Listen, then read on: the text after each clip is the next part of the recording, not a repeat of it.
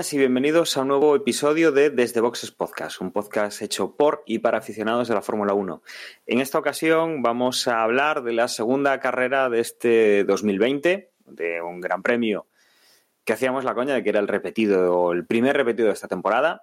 Hemos corrido eh, por segunda vez en el mismo circuito, pero lo llamamos de una forma distinta. Es el Gran Premio de Estiria, eh, es la región donde se encuentra el circuito eh, el circuito en el que hemos corrido. En esta ocasión vamos a comentar alguna noticia, vamos a comentar eso, lo que ha ocurrido, lo que va a ocurrir o lo que creemos que puede ocurrir en el Gran Premio de Hungría, que es el siguiente que tenemos ya este fin de semana. Recordemos que durante los meses de, julio, agosto y empezando septiembre vamos a tener prácticamente todas las semanas programa, vamos a tener prácticamente todas las semanas eh, alguna carrera que hablar o de la que hablar. Para ello, en esta ocasión, tengo conmigo a Manuel. Muy buenas, Emma. Hola, Dani. Hola a todos. Aquí estamos. La Fórmula 1 no para este verano. Y tenemos también a Juan. Muy buenas, Juan. Hola a todos. Espero que estéis todos mejor que yo. Que tengo ahora mismo un problemilla con una muela que ya os imagináis que, que en fin, no son mis mejores momentos. Pues vamos a, a, intentar hacer esto lo más rápido posible para, para que te puedas relajar un poquito, Juan, y, y vamos a hablar primero noticias, como decía, y quizá, Emma, la más importante es eh, que el otro día en parte acertamos, 2020 no será el año en el que se siente, pero sí, el rumor apuntaba a que volvía la Fórmula 1 y aunque no fuera en 2020, 2021 confirmado. Sí, esta ocasión no tiene mucho mérito, la verdad, las cosas como son pero sí, al final la prensa estaba en lo cierto y se confirmó que Alonso vuelve a Renault.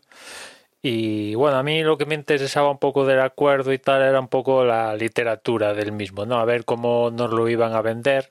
Y lo cierto es que dentro de lo que cabe, dentro de lo que cabe, han sido el propio Alonso, me centro en el propio Alonso, eh, sinceros, en el sentido de que sí, vuelve en 2021, pero el 2021 ya en el propio comunicado ya se ve que están pensando más en 2022 que otra cosa, ¿no? O sea que en 2021 es un mal necesario, evidentemente a él mm, la ha fastidiado, entre comillas, para sus planes que se, que se aplace el nuevo reglamento a 22, pero bueno, viendo la coyuntura de que Vettel no sigue en Ferrari esto desencadenó tal, que habría que preguntarse si Ferrari continúa con Vettel en ese supuesto, cuáles hubieran sido los planes de Alonso, ¿no? Porque ya no se provocaría ese hueco. Yo, bueno, esto nunca lo sabremos, es Fórmula 1 ficción, pero bueno, ahí queda la cosa. Y bueno, pues eso está diciendo que que 2021 a la basura, por así decirlo, que tiene sentido, las cosas como son. Los coches van a continuar siendo un calco casi de, de lo de este año y Renault este año, pues pues no está ganando carreras, que es a lo que viene él, a ganar carreras, que eso también ha quedado claro en el comunicado, que, que se trata de volver al podio y ganar con, con el equipo en 2022. Eh, es todo una revolución que, bueno, yo con el paso de los días, a ver, es muy difícil que, que Renault pase de una tendencia ¿Escuchaste el podcast de, de la Fórmula 1 con Pat Simons? Eh, leí varios titulares que, que, comentó del podcast. El podcast no lo escuché, pero sí varias, varios textos extraídos del, del yo, es que lo, yo lo estuve escuchando esta mañana y, y el Pat Simons decía que, o bueno, fue lo que yo le entendí, que sí, o sea, cuando le preguntaron si pensaba que realmente volvía para ganar, o sea, con la intención de ganar, el Pat Simons decía que sí, que pensaba que Fernando estaba, o sea, que veía a Fernando convencido de que sí, que había proyecto como para poder llegar claro, a... Claro, claro, eso es, es una Lo de las que cosas... es, es, la típica declaración que no sabe si la dice también un poco por, no sé, por quedar bien. No ya, sé. pero esto ya no suena, ¿verdad, Juan y Dani? O sea, esto de volver Yo para ganar lo hemos escuchado no con, nada, con o sea. Honda y tal. Eh, con Honda dijimos, yo recuerdo haberlo dicho, bueno, pues le han vendido humo y se lo ha creído y ha tragado. ¿Cuántos años fue con McLaren Honda? Tres años, una cosa así. Ya está advertido de esto, ¿eh? O sea, lleva en la Fórmula 1 no sé cuántas temporadas, ha ido campeón, ya, ya está advertido de todo esto, de humos y todo esto, ya está advertido. O sea, si se mete Conste que, conste Sí. que yo viendo todas las reacciones que ha habido, Emma, o sea, mm, sobre todo, y viendo la ilusión de, de mucha gente, pues, mm, aunque yo sigo pensando lo mismo que pensaba la semana pasada, pues, oye, no sé, va a hacer feliz a mucha gente volviendo, entonces, no sé. No, no, sí, pero más- claro, es que eh, en los vídeos que han salido, sus declaraciones a la prensa, pues se ve a un Alonso desenfadado, sin ninguna frustración ni nada de esto, y sabemos que si las cosas no van a ir, pues sabemos que va, mm, evidentemente, como ser humano cualquiera, pues mm, se va a empezar a frustrar, el coche no va. eh, claro, ahora vemos a un Alonso zen, por llamarlo de alguna manera, en estado zen. Bueno, hay que ver si, imagino que este tío ya va para 40 tacos, ya no es el mismo Alonso de hace 10 años. Eh, Pero, pero fíjate, en eso a lo mejor sí que le viene bien el hecho de que el 2021 poco puedan hacer. no, no, sí, sí. Sí. En el sentido de, de que habrá ahí un, una temporada, digamos, de adaptación, ¿no? En la que no nos va a quedar más remedio que ver a Claro, un- claro. A, a- a diferencia de lo que pasó con Honda, que era ya, siguiente temporada, dejo Ferrari. Honda, ya esto ya es para ganar. No, no, aquí ya está diciendo que el próximo año es que también di- que dijera otra E cosa. incluso, e incluso llega a decir que lo que quiere es que sea Renault campeón. Quiere hacer quiere Claro, volver a hacer un Renault campeón. Está el no, tema de que- no, no poniéndose en primera persona. A lo mejor como diciendo, a lo mejor cuando ya el coche sea capaz de ganar, pues yo ya no voy a estar. dejar encaminado el proyecto, por Justo. así decirlo, para, bueno, si no puedo ganar yo, si la siguiente temporada que lo deje yo viene otro y le gana, pues estará contento. Pero bueno, en fin, en su, en su interior está a ganar, o sea, porque había gente que me parece respetable que es, no, Alonso va porque se quiere divertir, que también igual menospreciamos las ganas de Fórmula 1, el poder de la Fórmula 1 con él en este sentido de, no, Yo, Alonso yo soy de los que lo digo. O sea, yo, yo creo que la vuelta en, en buena parte es por eso, es para divertirse. También en parte, pero ganando, es lo que suelo decir yo. Mola esto de divertirse, pero en su caso la diversión viene a través de, de ganar. Divertirse quedando un décimo octavo, por así decirlo, cuesta bastante, sobre todo cuando te ganan Ferraris y demás historias, porque, claro, las palabras ahí de Alonso dejando Ferrari porque ve que no puede ganar, claro, ahora dices, mm, bueno, pues no, no sé qué, qué, le ha enseñado Renault de cara a 2022, pero también por lo que llegó a decir es que ya vio cambios en esta pretemporada con respecto a esto. Bueno, aún, es, llevamos dos carreras de, de, este año y Renault, pues a ver, tampoco es que este haya dado un salto sideral. Está en el cogollo ahí de media tabla, podríamos decir, pero no ha dado el salto a pelearse con un Red Bull y para arriba, digamos. O sea, y, y sí, un- una cosa que tiene a su favor es que en 2022 eh, aparte del escenario de, de, mm, revolución reglamentario para el coche, tenemos también a jugar el tema presupuestario, cosa que en los anteriores cambios reglamentarios, pues el tema del presupuesto no, no había el límite presupuestario. Y ahora entro esto a jugar, que no sabemos cómo mm, si esto va a ser papel mojado, si va a tener un efecto real en la competición o no. Esto lo sabremos en- a ver, sobre todo en 2022, porque el próximo año empieza a entrar en, en vigor. No sé, ¿es, ¿es ambicioso pensar en un Renault en podios ganando en 2022? Yo creo que sí. Yo creo que sí.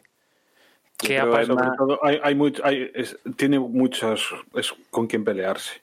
Claro, eh, que a partir de 2022, porque yo entiendo que firma 21-22 con una opción para 23, una cosa así.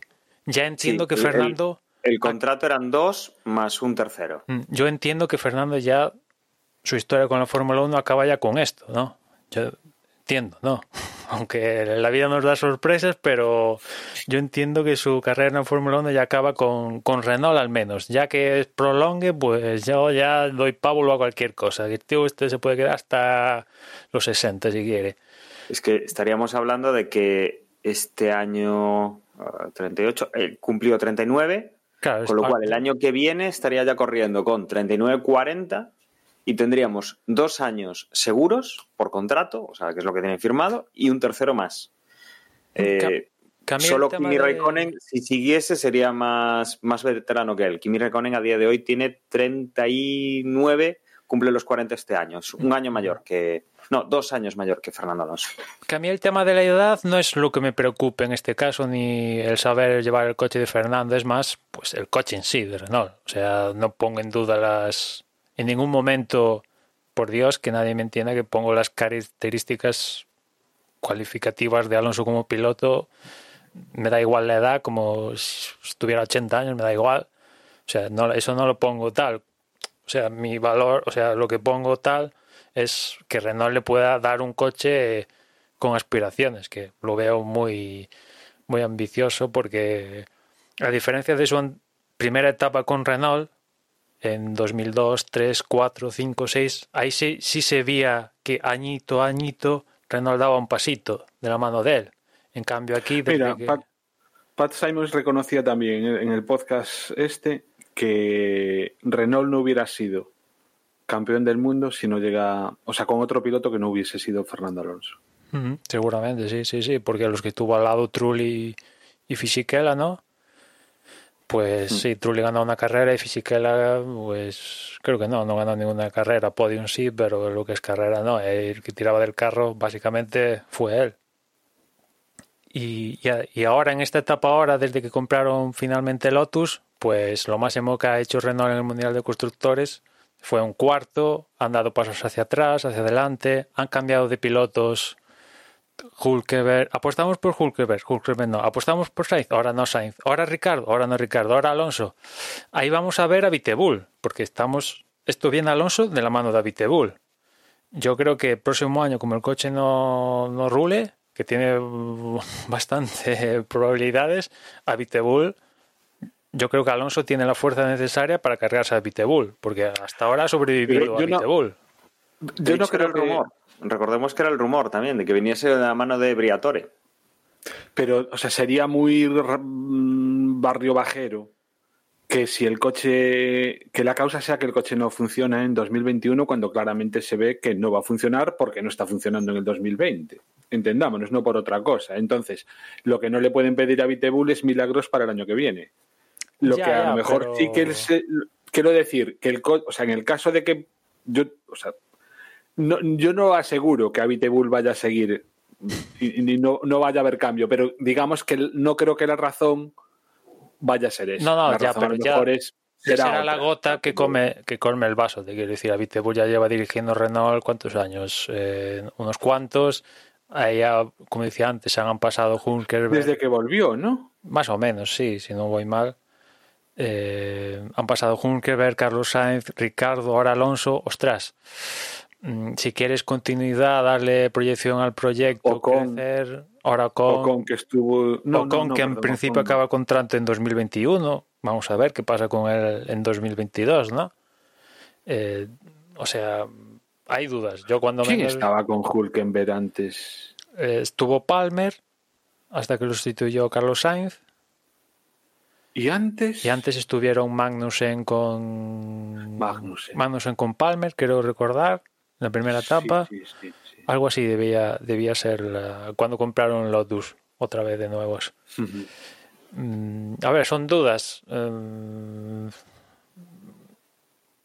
Al menos, pues no es. A ver, exactamente no es la misma situación que, que lo de McLaren Honda, ¿no? Pero el recuerdo está ahí, evidentemente. El recuerdo está ahí y yo, yo veo difícil, lo veo difícil que, que en 2022 pues eso, tocar podium y tal, pero bueno, ya, ya, ya a estas alturas ya, ya, ya, ya me creo todo, ¿no?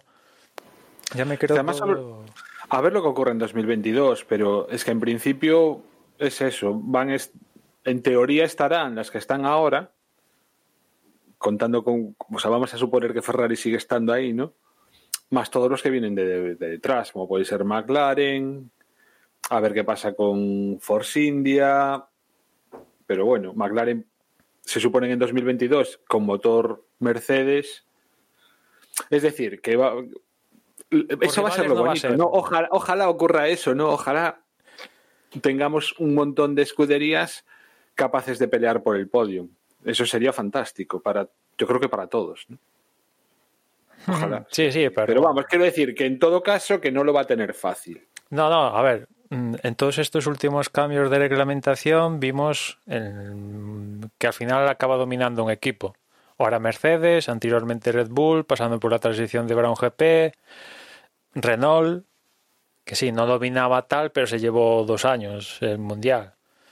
Antes Ferrari, McLaren, o sea, es, a ver, que Renault dé con la tecla a partir de 2022 y resulte que sea la dominadora. Eh, hay que tocar muchas teclas bien al mismo tiempo, sí, las cosas como son. Bueno, vamos a ver si, si se da, si se da. Lo cierto es eso, tenemos el componente del límite presupuestario que no entró a jugar en otras épocas y ahora lo tenemos. Vamos a ver, es un poco la, para mí la incógnita dentro de esta ecuación. Pues a ver cómo afecta al deporte, si es un cambio serio, si va a afectar realmente o es al final lo que hablamos muchas veces cuando se planteó el límite presupuestario, si es papel mojado o si los equipos se lo saltan a la torera y al final queda diluido y no, no sirve para nada realmente o si sirve para algo realmente.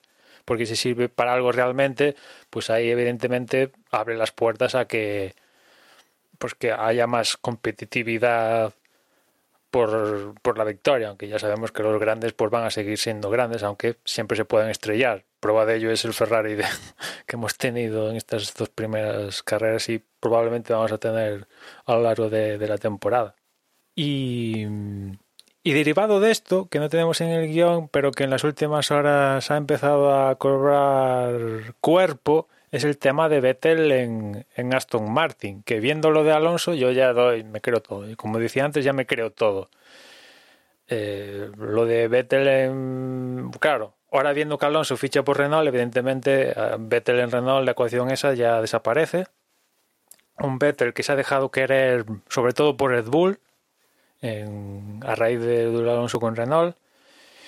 Y, bueno, ha surgido esto de Racing Point, Aston Martin el próximo año, que dicen que la han. Tiene una- la oferta sobre la mesa está y que es cuestión de que él acepte o no.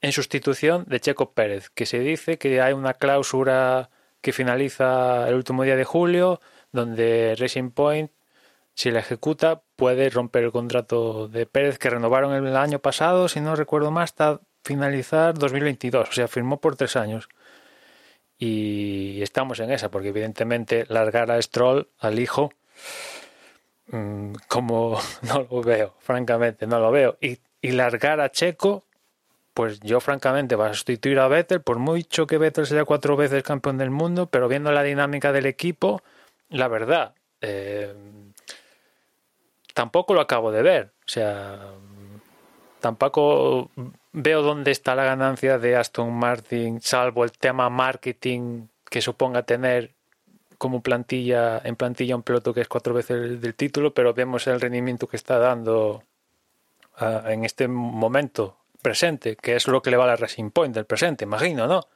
Está muy bien de marketing decir que tienes un cuatro veces del mundo, pero si, si en la pista después hace lo mismo que hace Stroll, pues quédate con Pérez, ¿no? Que encima aporta dinero al equipo. Porque Vettel no va a aportar directamente pasta, te la va a consumir, ¿no? Porque el tío va a querer cobrar.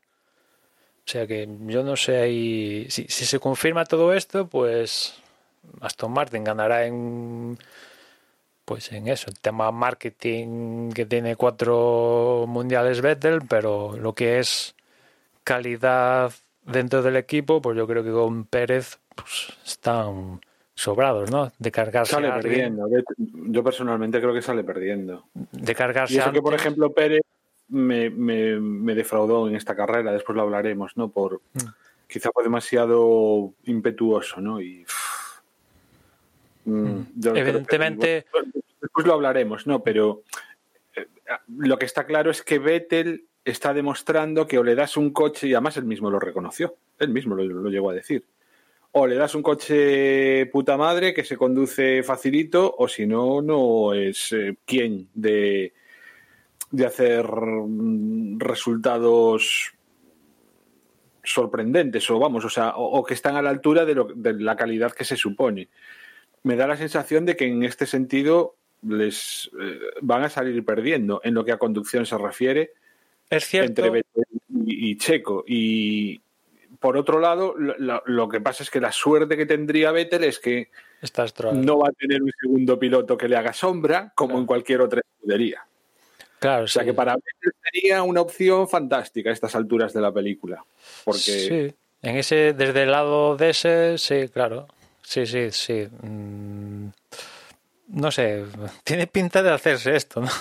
De que al final veamos a Vettel y la verdad, si se hace, no sé dónde acabaría Checo, ¿no? Porque dinero tiene, calidad también, o sea que podría acabar volviendo a Alfa Romeo y Haas quedaría en la película. O sea, el pobre Checo que el año pasado, o sea, él fue el que desencadenó el cambio de Force India Racing Point.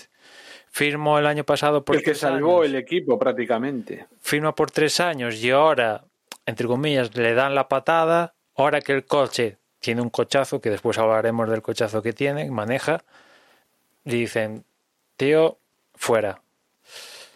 Mm, vamos a ver qué pasa finalmente. La verdad es que es una situación, se me parece un poco... La Fórmula 1 es cualquier cosa menos justa. Eso Hombre, está sí, claro. sí, está, está, está claro, ¿no? Está claro, pero... oh, en fin. es- Perdemos, o sea, si, si al final mm, tiene que abandonar la Fórmula 1 checo, pues es, es una pérdida. Vamos, a mí, o sea, ojalá se pide Vettel y no checo, vaya. Mm. En que mi opinión. En mi opinión. Vettel es que si no es Aston Martin, pues ya solo le queda que Haas, lo que le quedaría a, a Checo, ¿no? Haas o, o Alfa Romeo. Es que tampoco sabemos qué va a pasar con Kimi, ya lo hablamos aquí, si quiere continuar, si no, qué demonios. Sería muy curioso ver a Kimi y Vettel haciendo equipo en, en Alfa Romeo, sería curioso cuando menos. Eh, la verdad es que no sé, no sé, no sé qué pasa, porque ahí ya, digo que la relación de, de Checo Pérez. ¿Giovinazzi con- tiene mucha pasta o no? No, Giovinazzi viene porque no, no aporta nada, por así decirlo, solo que viene de la mano de Ferrari y, y ya está, ¿no? O sea, nunca, Mm. nunca trajo, siempre tuvo ayuda de alguien que le ayudó a tal, pero él no, no, por así decirlo, no genera un extra como genera Checo, ¿no? Con todo el aparato de Telmex y etcétera, etcétera, ¿no? De Carlos Slim. En fin, veremos, porque esto ya tiene que ser ya, ¿no? O sea, si lo de la cláusula de Sergio Pérez en el contrato es 31 de julio, pues esto queda, pues nada, dos patadas para que, que pase y, y una cosa que tiene bueno la Fórmula 1, semanas. Sí, lo, un- lo bueno que tiene la Fórmula 1 es que cuando se firme el contrato al día siguiente se hace oficial. O sea, esto no es que firmo y dentro de tres años lo comunico, no, no. Esto ya, ya está. Si se hace, pues lo sabremos aparte in situ durante un gran premio que no sé cuál, cuál tocará. Que por cierto, hablando de. El, el de Gran Bretaña. el de Gran Bretaña. mira. Sí, Hablando o sea, de- ahora te- tenemos el Gran Premio de, de, de Hungría, ¿no? Sí, Este fin de semana descansamos la siguiente sí, la primera y de ya- Gran Bretaña, sí. y volvemos con, con Gran Bretaña y el, y el del aniversario que, que, a ser en... Sí, porque ahora tenemos un. Después del de. Hungría tenemos parón, ¿no? De, de Sí, unas descansamos una semanitas. semana. Después de este No triplete. podcast que habrá previo. Y hablando de calendario, una cosa que han aprovechado en este Gran Premio de Estiria es para anunciar dos nuevas citas del calendario. Ahora oficialmente ya tenemos una novena y décima cita. Tenemos Rusia, una edición de Rusia, porque se llegó a hablar que en Rusia se podrían haber celebrado hasta dos grandes premios. Men- Menos mal que una solo. Aunque la verdad que por imagino que por términos de logístico, a ser en el tema de la Villa Olímpica y tal, pues tema logísticos, pues era, era un punto a su favor, ¿no? Imagino que por eso lo llegaron a pensar. Al final lo, lo han descartado. Pero sin embargo, ojo con cómo está la cosa con la COVID y, en Rusia, ¿eh? Sí, sí, no, sí, todos los pilotos... Yo no, o sea, sería de los países, a los de Europa al menos, ante los que menos me apetece ya, pero Sochi está un poco apartado de lo que es. Es como algo independiente casi de Rusia, por así decirlo. ¿No es un sitio así como medio turístico? Sí, sí, por eso, te, por eso o sea, está en el mar que es negro, mar de, o sea, sí. es algo como un agente externo dentro de la propia Rusia, más o menos, por así decirlo. Igual tienen un... No, no, no sé si tienen muchos casos en la zona ni, ni nada, pero que teníamos que hablar un poco de de, de, los protocolos estos de la Fórmula 1 con, con el COVID, porque evidentemente ya llevamos dos, dos grandes premios, dos semanas de Fórmula 1 con protocolos y todo esto y alguien ya se los ha saltado, ¿no? De hecho, la FIA ya ha tenido que, que advertir a un equipo en concreto de que a la siguiente que, que, mm, que falle, pues va a haber consecuencias mm, hasta deportivas, ¿no? Porque por un lado... Pero fueron dos, ¿eh? espera, espera, ahora, por un lado cazaron a, a Vettel hablando con Christian Horner y Helmut Marko en el Gran Premio de Austria, hablando sin mascarilla, que el protocolo dice que, que en la Fórmula 1 va en base a burbujas, ¿no? Cada piloto tiene su burbuja, a su vez el cada equipo tiene su burbuja, los de televisión tienen su burbuja, o sea, y, claro, todos con mascarillas y si quieres relacionarte con otra burbuja, mínimo la mascarilla de por medio, ¿no? Y bueno, cazaron a, a Vettel y tal, y la FIA sacó una nota de, oye, mmm, prestad atención, no os descuidéis, etcétera, etcétera, ¿no? Advirtiendo a su vez diciendo que, vale, ¿no quieres llevar mascarilla? Nosotros no te obligamos, pero tenemos, nuestro derecho a admisión si, si no cumples con, con, esto. Después de acabar el Gran Premio de Austria, resulta que tanto Bottas como Leclerc viajan a Mónaco, rompiendo en principio cualquier burbuja vidas por haber. Uno de los mantras de esta Fórmula 1 de este calendario es tener las carreras juntas para temas, aparte de logísticos, mantener la burbuja, etcétera, etcétera resulta que con incluso creo que incluso creo que viajar en vuelos charter. Sí sí todo esto está parametrizado al dedillo no de momento se han hecho más de cuarenta mil y pico pruebas y todos han dado negativo pero en algún momento seguro que da alguna positiva. El caso es que a Bottas y Leclerc pues los cazaron yéndose a Mónaco. En el caso de Bottas las explicaciones convencieron a la FIA porque Bottas no rompió aparentemente su burbuja, se relacionó únicamente con su burbuja, que será pues el preparador físico, su novia si la tiene o lo que sea, y ya está. En cambio Leclerc, pues de fiesta, hablando con amigos, evidentemente rompió su burbuja. Y ahí es cuando la FIA le dijo a Ferrari, oye, ya es la segunda vez, a la tercera voy a elevar esto a los comisarios para que actúen en consecuencia me parece de sentido común. A ver, si no te gusta el protocolo, pues no vayas a las carreras, pero desde el, desde el momento que decides participar hay un protocolo, vives, comes de esto y, oye, si eres el primero que te lo saltas, pues vas a tener sus consecuencias, ¿no? Que tampoco creo que no las pueden... O sea, y ahora eh, es curioso porque el propio Bottas ha vuelto a irse a Mónaco después del Gran Premio de Estiria. O sea, que parece que el tío lo necesita para mentalmente rendir en pista o algo así. En fin, mientras no rompa la su burbuja, pero mm, es un riesgo. Esto es al final un riesgo. En un momento, sin darte cuenta, con el sintomático que es esta enfermedad, lo pillas, no te das cuenta, das positivo y te quedas en casita sin competir el que se está luchando, está luchando por el título te quedas en casita y, adiós título. Con lo exigente que es esta temporada por, por ir a Mónaco después de cada carrera.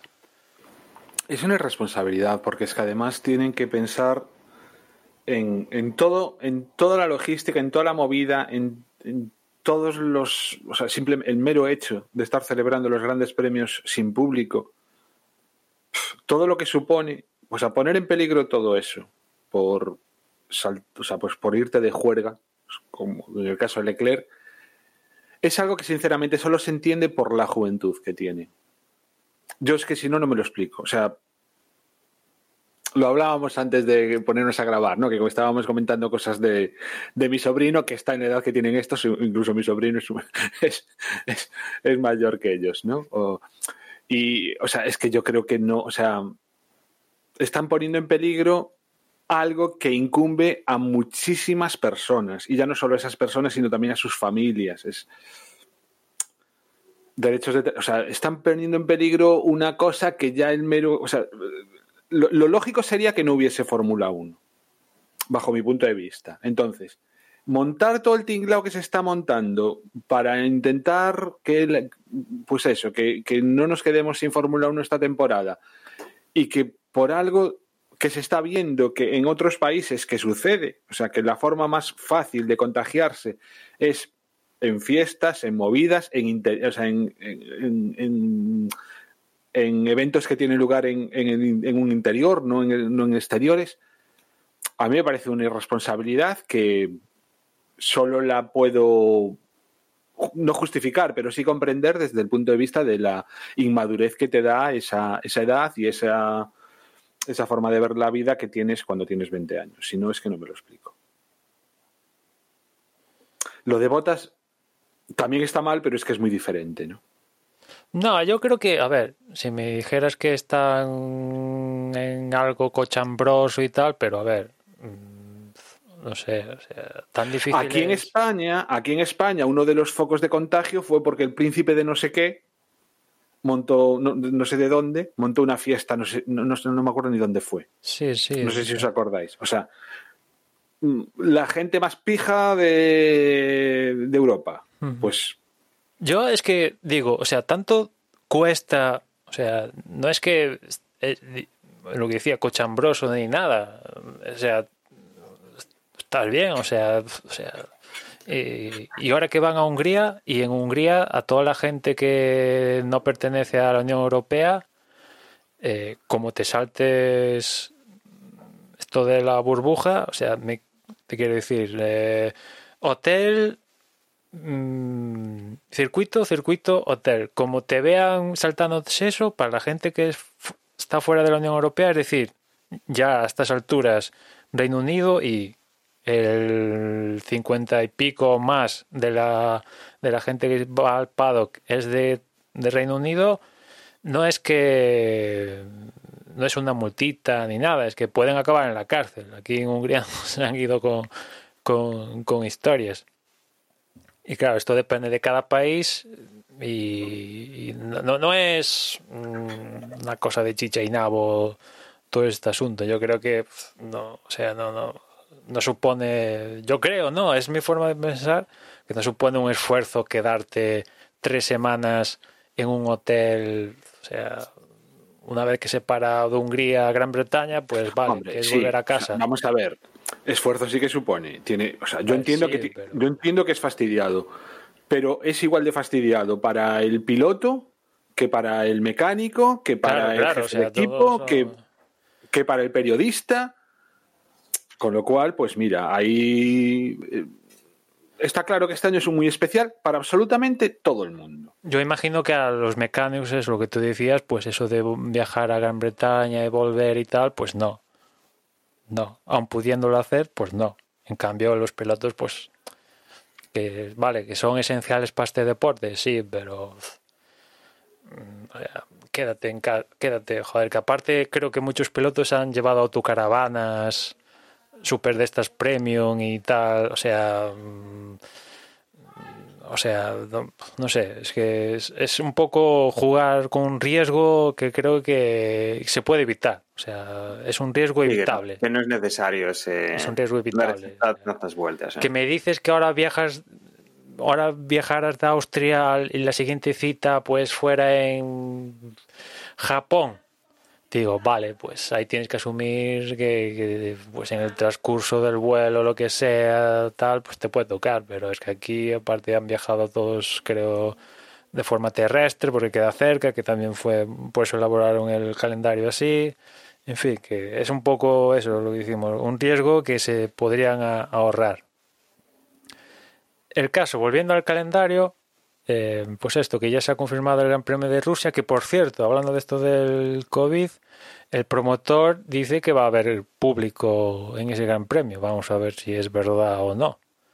Sí, eso, eso había oído, pero no, no tenía yo confirmación. No sabía si era verdad o era un globo sonda o un.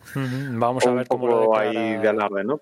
Cómo lo declara la Fórmula 1, si un, si un evento a puerta cerrada o no, vamos a ver, porque esto de Rusia es para comer aparte. Y después la cita antes de Rusia, que va a coincidir semana a seguir del Gran Premio de Italia en Monza, va a ser un nuevo Gran Premio, que es el de la Toscana, porque vamos a ir, se va a celebrar la primera carrera de Fórmula 1 en Mugello, que la verdad a mí me apetece especialmente por, por el circuito en sí. Aparte coincide esa cita con la carrera número 1000 de Ferrari, mm, en depresión, imagino. Eh, imagino que aquí Ferrari ha aportado lo suyo para que coincida la carrera 1000 en, en Mugello, que aparte es suyo. Imaginaos un inicio de carrera como el que hemos tenido este fin de semana. es que sería, sería brutal eso, ¿no? Pero la verdad que... tenemos dos opciones, además. O sea, puede ser el Gran Premio de Italia o en el de, la Toscana. Toscana la semana a seguir. La verdad que a mí el circuito me mola. Mugello es un circuito guay, viejo, a la vieja, el viejo patrón. Si te equivocas, te está esperando la agricultura, rápido mm, y novedoso. Dentro de lo que lleva en Europa mm, tiempos inmemorables y no, nunca se habían hecho test y todo esto, pero nunca se llegó a hacer una carrera y mira, mm, la pandemia pues nos ha llevado a, a Mugello de momento, ¿no? Porque se había hablado también eh, el Algarve portugués como, como otra opción más, pero bueno, supongo que los rebrotes que está habiendo por Portugal también afectarán un poco pues este tipo de decisiones y sobre todo también entiendo que el que la pasta obviamente no será la misma en Italia, sobre todo si está presionando Ferrari, que, en Portugal. Sí, sí, imagino que si Ferrari fuera portuguesa, en vez de la Toscana, no seríamos al Gran Premio de, de, Algarve sin ninguna duda. Pero bueno, en fin. a mí me, apetece, me apetece el Gran Premio de, la Toscana en, en Mugello. De momento tenemos 10, sin contar lo que yo creo que son seguro dos pruebas en Bahrein y la última en Abu Dhabi. Hay falta rellenar ese espacio, ¿no? Y vamos a ver en las próximos, esas próximas citas, pues que nos van. Imagino que esto será un cuentagotas, ¿no? nos van a ir contando los próximos. entiendo que a partir de aquí sí, será cada poco y, sobre todo teniendo en cuenta qué es lo que falta. Porque si nos fuésemos al calendario oficial, eh, hacia esas épocas en las cuales todavía no tenemos asegurado calendario, pues tenemos ahora mismo julio, en donde ya estamos, eh, agosto y septiembre. Septiembre tendríamos cuatro fines de semana, tenemos carrera en tres, tendríamos un parón el fin de semana del, domingo 20 y a partir de ahí eh, tendríamos ya pues el, en octubre se supone que sería Estados Unidos, el cual es un gran premio complicado, no complicadísimo a día de hoy por ya se ha suspendido la pandemia. Ya se ha suspendido en MotoGP. Eh, tendríamos México y tendríamos ya en noviembre Brasil. O sea, esos tres grandes premios que todavía están en el calendario, entre comillas, eh, de lo que se esperaría por esas fechas, básicamente por tema de climatología y de, y de cómo era antes la, digámoslo así, eh, la logística dentro de la Fórmula 1, son grandes premios que difícilmente vamos a correr en, el continente americano. O sea, de hecho no corremos, sí, no, se habla de Canadá, que entiendo que será más o menos la zona. Bueno, Canadá es quizás la única posibilidad de que toquemos ese continente. Pero, pero que además es, lo que digo es, quizá el sitio donde digamos que sea más controlable el COVID, eh, porque en Estados Unidos pues tenemos lo que tenemos, eh, con, con trama a la cabeza Desde luego no va a haber Gran Premio de Estados Unidos, porque los, los pilotos, la FIA no va a querer viajar, no, no se va a poder dar. Y Brasil, tres cuartos de lo mismo. México está un poco ahí en el medio. Yo creo que lo único es Canadá. Y Canadá es quizá de lo único que no estamos oyendo hablar. No, no está ahí tan, tan presente, ¿no? Claro, también hay que Estamos decir más que- al cancelar que al, que al confirmar. Hay que decir que también están tratando de recuperar el Gran Premio de China.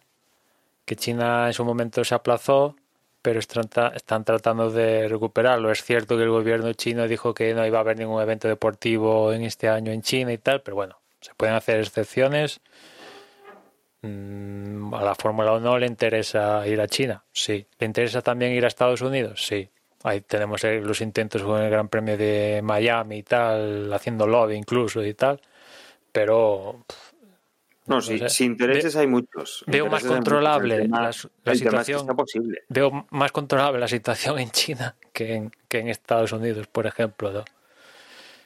Ya no digo controlable, pero que las políticas eh, O un ambiente cerrado, ¿no? Que es un poco que Sí. mantener la burbuja, Sí. ¿no? M- Veo más bien, o probable sea, en- China, en. China no tienes problema. O sea, tienes el gobierno más autoritario. y Aparte están dicen- súper concienciados ahí. O sea, en China si algo es que están ultra concienciados con, con esta movida. que, que se cierra, esto va así, son las reglas, China se no os puede viajar, pero solo así de esta, de esta manera que decimos. China no es, decías Juan. No, decía que no os fiéis, o sea, sinceramente, mm, la información que tenemos de lo que sucede en China, mm, No, ya, pone- pero- ponedla entre, entre muchos, eh, ¿cómo se dice? No Interrogantes. comillas, pero sí interrogantes, porque los datos que están aportando se vio claramente que no eran reales. No, ya, ya, tampoco había que hacer muchas La seriedad con la que se lo están tomando, pues. Pues no sé yo. No, o sea, que se lo están tomando de forma seria, sí. Que se lo tenían que haber tomado de forma más seria aún, pues igual también. Sí, Entonces- pero me refiero más al hecho de, de que si tienen que cerrar la ciudad para hacer un gran premio de Fórmula 1, estos son capaces de hacerlo, cosa que en Estados Unidos ni de coña. Ah, que tiene, que tiene la capacidad, la mano dura y el autoritarismo Claro, claro, suficiente eso- para hacerlo, eso desde luego que sí. Claro, claro, eso me, me refería. Y, y entre comillas estamos concienciados además. Sí, O sea, sí, no- porque no- en es- partes, según qué no es como Trump que, que Claro. está ahí pues a lo, a lo loco. Me refería yo a que en Estados Unidos hay partes de que están súper concienciadas y otras que, vamos, que según como si esto es un espejismo, ¿no? Que es ciencia ficción. En fin, veremos. Desde luego tiene pinta de que vamos a visitar bastante más pruebas europeas hasta completar, hasta Ujú. llegar a noviembre, diciembre, una cosa así, ¿no? Aparte de estos de, de Bahrein y, y Abu Dhabi, que tendríamos, si juntamos esos, tendríamos 13, ¿no? O sea, estaríamos a cuestión de, de, de 3, 4 para llegar ya entre los 15 y 18 que, habían dicho inicialmente. O sea, tampoco estamos muy lejos de, de esa cifra teórica poniendo en los de Abu Dhabi y Bahrein. O sea, que estamos a puntito, yo creo que eso, a lo que decían, Algarve, entre Algarve, Imola, Alemania mm, y según se defina todo eso, es Canadá o no Canadá o no de estos y si no, pues a tirar mira, tiramillas con lo que tenemos y hasta los de Abu Dhabi y Bahrein.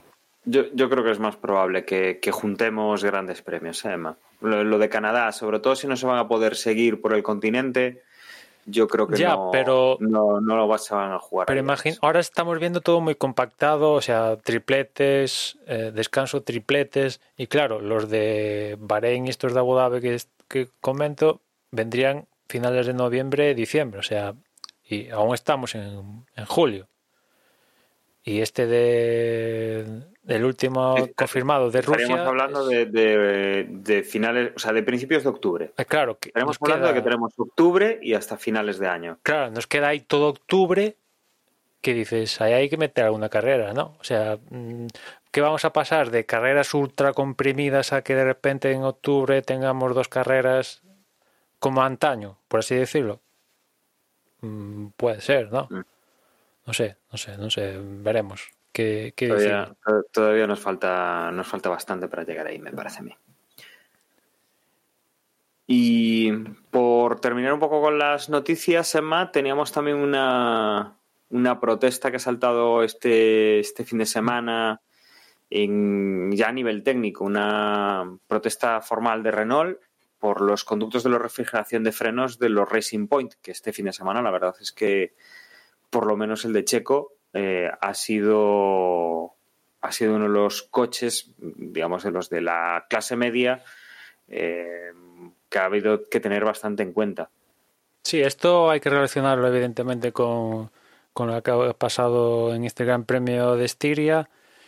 Y se parece un poco a lo de la semana pasada que hablamos de, del DAS, que en, en, invierno la FIA le hace un checking a, a, Racing Point y dicen que está todo, todo bien. Esta, esto junto al DAS era una de las dos polémicas que teníamos antes de empezar en Australia. Ha pasado la pandemia, papá. Mm, ahora llegamos a ahora empieza la temporada en Austria, lo del DAS se decide ya, se decidió en la pasada carrera y ahora turno de lo de Racing Point, que es Renault reclamando pues esto, que las, los conductos de refrigeración de los frenos, tanto delanteros como traseros de Racing Point, como que se parecen demasiado a los de la Mercedes del año pasado. La FIA les ha aceptado la protesta y vamos a ver en cuándo y cómo se juzga todo esto por parte de los comisarios. Los comisarios han, han, sellado partes del bueno, los, uh, los, las tomas de refrigeración del coche de, en, en Styria y han pedido también las mismas partes del Mercedes del año pasado y vamos a ver cuáles son los argumentos de Renault para decir que, o sea, que Racing Point ha pues copiado, pues porque copiado es evidente. No, o sea, esto es evidente que Racing Point ha copiado, esto no lo discute nadie, es directamente que Mercedes le ha facilitado los diseños, los ha conseguido de alguna manera, ya es un, ir un paso más a lo copiado, porque la Fórmula 1 se lleva copiando desde tiempos inmemorables y esto en este caso concreto es evidente. Ya no, se está juzgando esto, que si hay copia o no hay copia. Es si hay... Yo diría que ya no es, no es que sea copia, es que es directamente el original. Claro, si hay una infracción, una infracción de los, derechos son los mismos. Claro, una infracción de los derechos intelectuales, más o menos, ¿eh? una cosa, una cosa así. Yo imagino que Renault tiene algo Mm, ahora mismo no sabemos cuál es el argumento de Renault, pero imagino que estos tíos no se tiran a la piscina sin tener algo, algo en la mano. Es cierto que en cuanto a las tomas de refrigeración de los frenos, a partir de este año ya no pueden ser piezas obtenidas de competidores, a diferencia de lo que pasaba, por ejemplo, el año pasado, el anterior al anterior, donde, por ejemplo, Haas compraba las tomas de refrigeración de los frenos a Ferrari. Eso es uno de los al parecer problemas que se están encontrando Haas este año con los frenos, que al tener que hacérselos ellos, pues no saben hacérselos y de ahí en parte los problemas de, frenos que tiene Haas. Y claro, igual el argumento de Renault es que efectivamente Mercedes le dio los frenos, las tomas tal cual, pero como entra en vigor este año, Mm, no se hicieron las modificaciones necesarias, no sé, es por especular con el argumento de Renault, pero yo imagino que estos no se han tirado a la piscina para, no sé, para suponer una simple molestia. Tendrán algún argumento serio. No imagino que no se tratará de un vídeo de Karun Chantok en una en, en Sky diciendo que es el Racing Point se parece a. Pero es que yo creo que es más sencillo que todo eso, Emma. Es simplemente coger una pieza, mirar, coger la pieza de Mercedes, ponerla al lado de la de, de, la de Racing Point, ver que son iguales y ya está. No, o sea, es que, ¿qué más pruebas se necesita? Si es eso, si es eso, le van a, van a descalificar evidentemente a los pues Racing Point y yo es que no me imagino otra cosa que no sea esa y es posible que escale a más porque evidentemente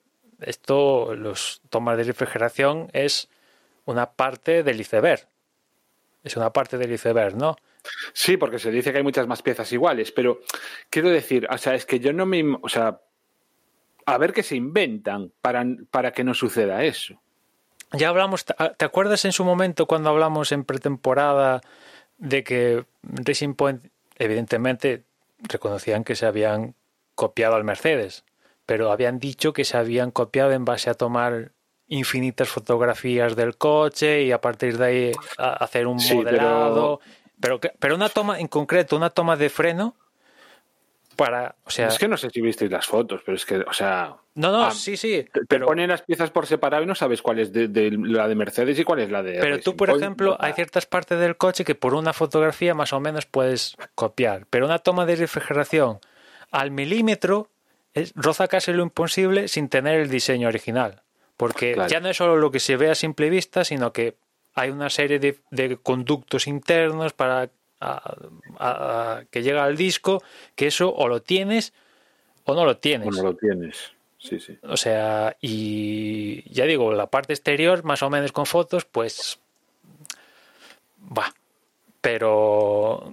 O sea, yo creo que es evidente por todos que aquí, mm, claro, es que vamos a ver si, si la FIA mm, un poco se desdice de lo que dijo en, en invierno que le hizo un check a Racing Point. Es, un poco lo que la semana pasada con el DAS se iba a deshacer, se iba a desdecir el, técnico ahora con los comisarios, al final lo desdas nada. Ahora con esto de Racing Point, que aparte de Racing Point, claro, eh, ya está sentando malestar a, ya no solo Renault, aquí ya viendo la velocidad que ha mostrado Racing Point en este Gran Premio en concreto, porque hemos visto como Sergio Pérez en una parte de la carrera era un pepinaco, era, era, una auténtica bala, marcando, yo creo que llegó a marcar como cuatro o cinco vueltas rápidas consecutivas. Evidentemente en un punto de la carrera eh, era el coche más rápido y bueno, el hecho de que saliendo de las últimas posiciones llegó a pescar al cuarto que era Albon, te dice de la velocidad del coche. Mm. Y ya no es solo que... y, y, como, y con momentos mm, impresionantes. O sea, por ejemplo, el, el, adelantamiento que le hace a Carlos Sainz es de quitarse el sombrero. Sí, sí. Después de, salir de box, no sé si os dais cuenta. O sea, que salió por delante de Sainz, con los neumáticos en frío, Sainz le adelanta, pero vamos, a las siguientes dos curvas estaba ya otra vez delante y le hizo un exterior que vamos. Quiero decir que el Racing, o sea, ese coche tela con él, ¿eh? Claro, lo que, y claro, lo que te decía, que ya no es solo que moleste a Renault, que en este caso es el que ha dado el paso de protestar, sino que ya está molestando a equipos como Red Bull, que vale, Red Bull y Renault no se llevan muy bien, pero ¿cómo es el dicho este del enemigo de mi enemigo puede ser mi amigo, una cosa así? Eh, no me extrañaría nada que igual Renault directamente no tiene la información, pero se la haya suministrado eh, otro equipo que tiene flujo de empleados de Racing Point a ese equipo y tiene, porque, o sea, esto también hay que recordar que puede ser, entre comillas, una venganza, ya de paso, de lo que pasó el año pasado en Japón con Renault y Racing Point, que Racing Point le reclamó, protestó contra Renault por el tema del reparto automático de frenada y ahí la FIA le aceptó y descalificó a los Renault.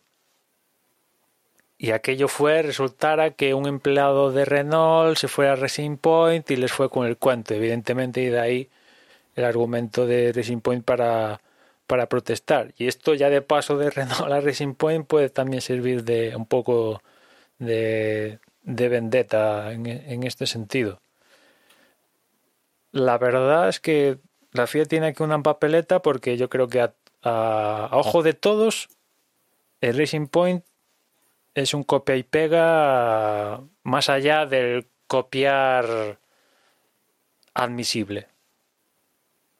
Vamos a ver si se mojan de verdad o no.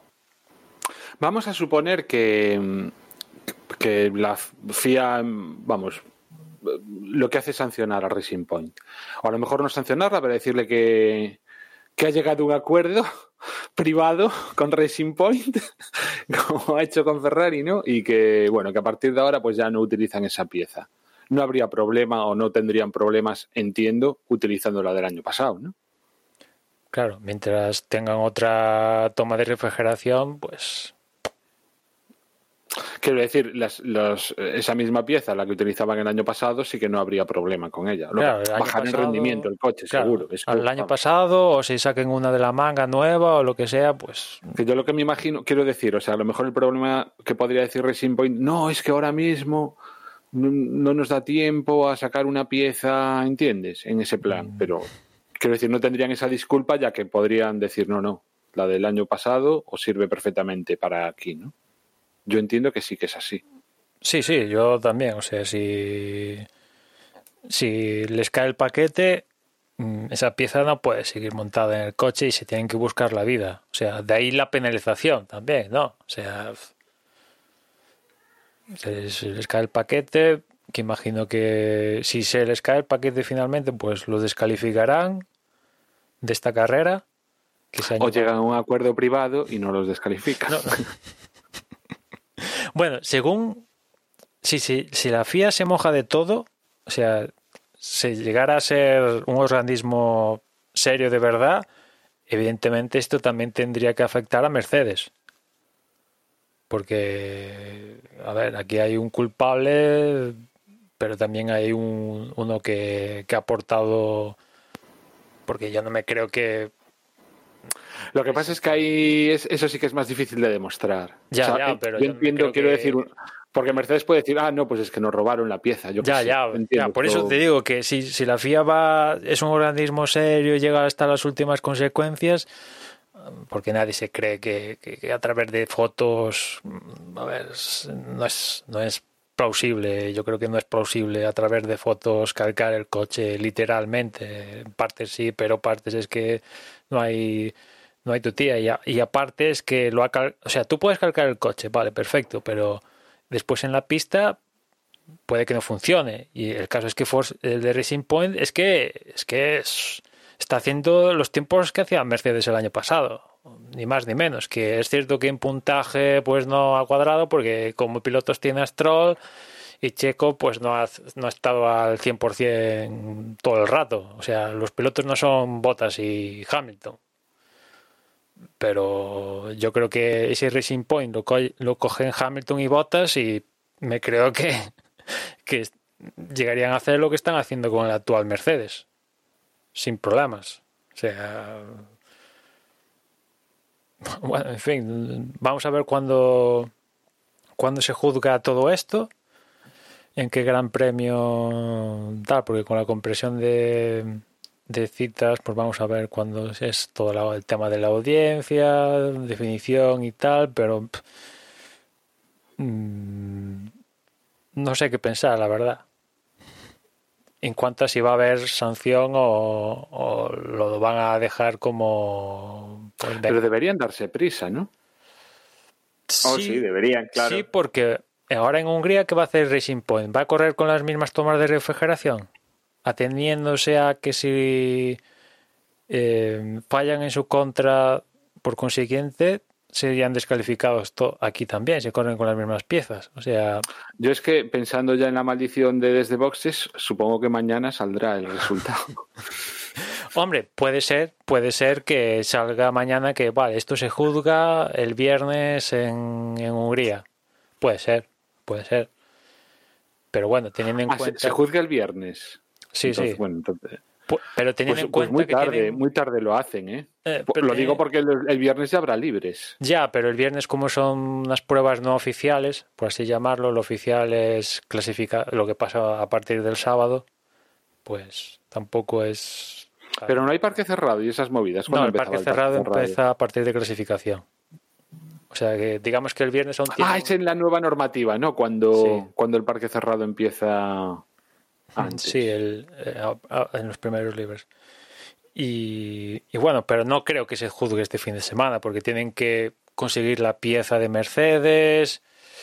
Eh, vamos a ver si Mercedes le suministra la pieza real o otra, que yo hasta me creo todo, ¿no? Eh, en fin, ¿qué comisarios juzgan todo esto? Porque claro, teniendo en cuenta cuando se juzgue, pues serán los del Gran Premio, pueden ser, no sé, una audiencia de estas, como pasó con lo del año pasado Renault y Racing Point, de estas por Skype, ¿no? Skype o Zoom o lo que utilicen. Imagino que esto tendrá que ser físico, o sea, yo imagino a los comisarios viendo las dos tomas de refrigeración y diciendo, pero si son iguales, ¿qué demonios? Mm, ¿Qué hacemos? Mm, ¿Les damos el paquete o nos tragamos, hacemos de tripas corazón? Es que... No sé, en fin. Yo ya digo que el rendimiento de Racing Point eh, evidentemente fastidia a, a equipo a, más equipos que, que, los teóricos de su en teórica posición de Renault, McLaren.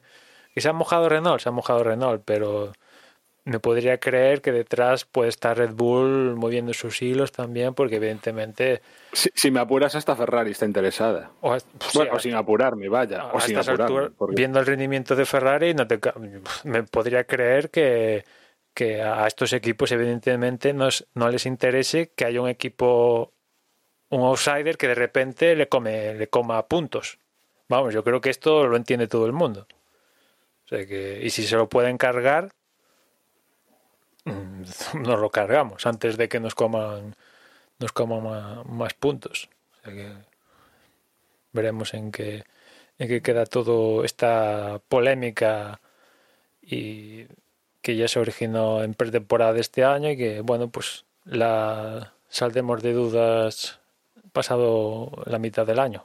Bueno, y con esto yo creo que cerramos tema noticias, nos metemos en esta segunda gran, este segundo gran premio del año, nos metemos en el Gran Premio de Estiria, repetimos circuito, pero Emma, aquí tuvimos un algún cambio, ¿no? Eh, bromeábamos con el tema de poner los aspersores para que no fueran la misma carrera, ya que no iban a correr en sentido inverso a la prueba original y por lo menos en clasificación y algún entrenamiento lo tuvimos pasado por agua. Mejor, mejor no puede salir el asunto de la doble cita en el mismo circuito. ¿eh? Yo creo que si hacen un guion, aún no se lo creen lo bien que ha salido. ¿eh? Mm, podía haber llovido, ¿eh? Aparte de la clasificación, podía haber llovido de la carrera. Pero bueno, sí, sí, efectivamente. Les ha venido, les ha venido el Espíritu Santo y, les ha puesto ahí pues esa, esa lluvia durante la jornada del sábado. Que yo me alegro, porque yo era de los pesimistas que eh, lo veía crudo esto, ¿eh? Pero bueno, me alegro que nos habíamos tenido diferente menú en las, las dos carreras. De los libres, únicamente comentar que mm, en los libres 1 el así lo más destacado fue la sanción a Norris por saltarse una bandera amarilla, pérdida de tres posiciones, y después el accidente de Ricardo al comienzo de los segundos libres, que se dio un buen tortazo, porque de los, de los terceros libres no, se disputaron por el tema de, la lluvia.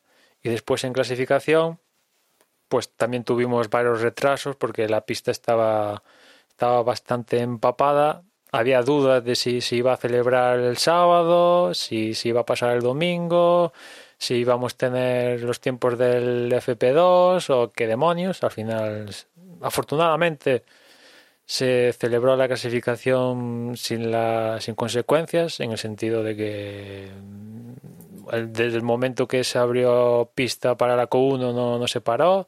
Eso sí, toda una sesión de clasificación con los neumáticos extremos, que la verdad yo hace yo haciendo memoria, no sé cuándo fue la última clasificación con neumáticos de... claro, es que en cierto modo esta carrera es la prueba de que mm, se puede perfectamente correr, o sea, los Fórmulas 1 pueden perfectamente correr con lluvia. Eh, la disculpa que ponen siempre es que eh, la falta de seguridad, que si el helicóptero, que si patatín que si patatán, pero vamos, o sea, salvando ese tipo de de dificultades, yo entiendo que los Fórmula 1 deberían estar preparados para correr todo, el mundo, todo el mundo entiende que si la pista es un lago y no se y no puede volar el helicóptero, pues que no se, no se celebre, no haya actividad en pista, eso lo entiende todo el mundo, pero pudiendo volar el helicóptero medicalizado y que la pista no sea un lago, pues para eso tenemos neumáticos de lluvia extrema, que se llaman de lluvia extrema, no de lluvia, de orvallo. O sea, para eso están, ¿no? Y, bueno, pues tuvimos toda una clasificación con neumáticos de lluvia extrema. Y bueno, más o menos al final mmm, tuvimos un poquito con algún toque variado, pero más o menos cayeron los que suelen caer en, en cada ronda, ¿no?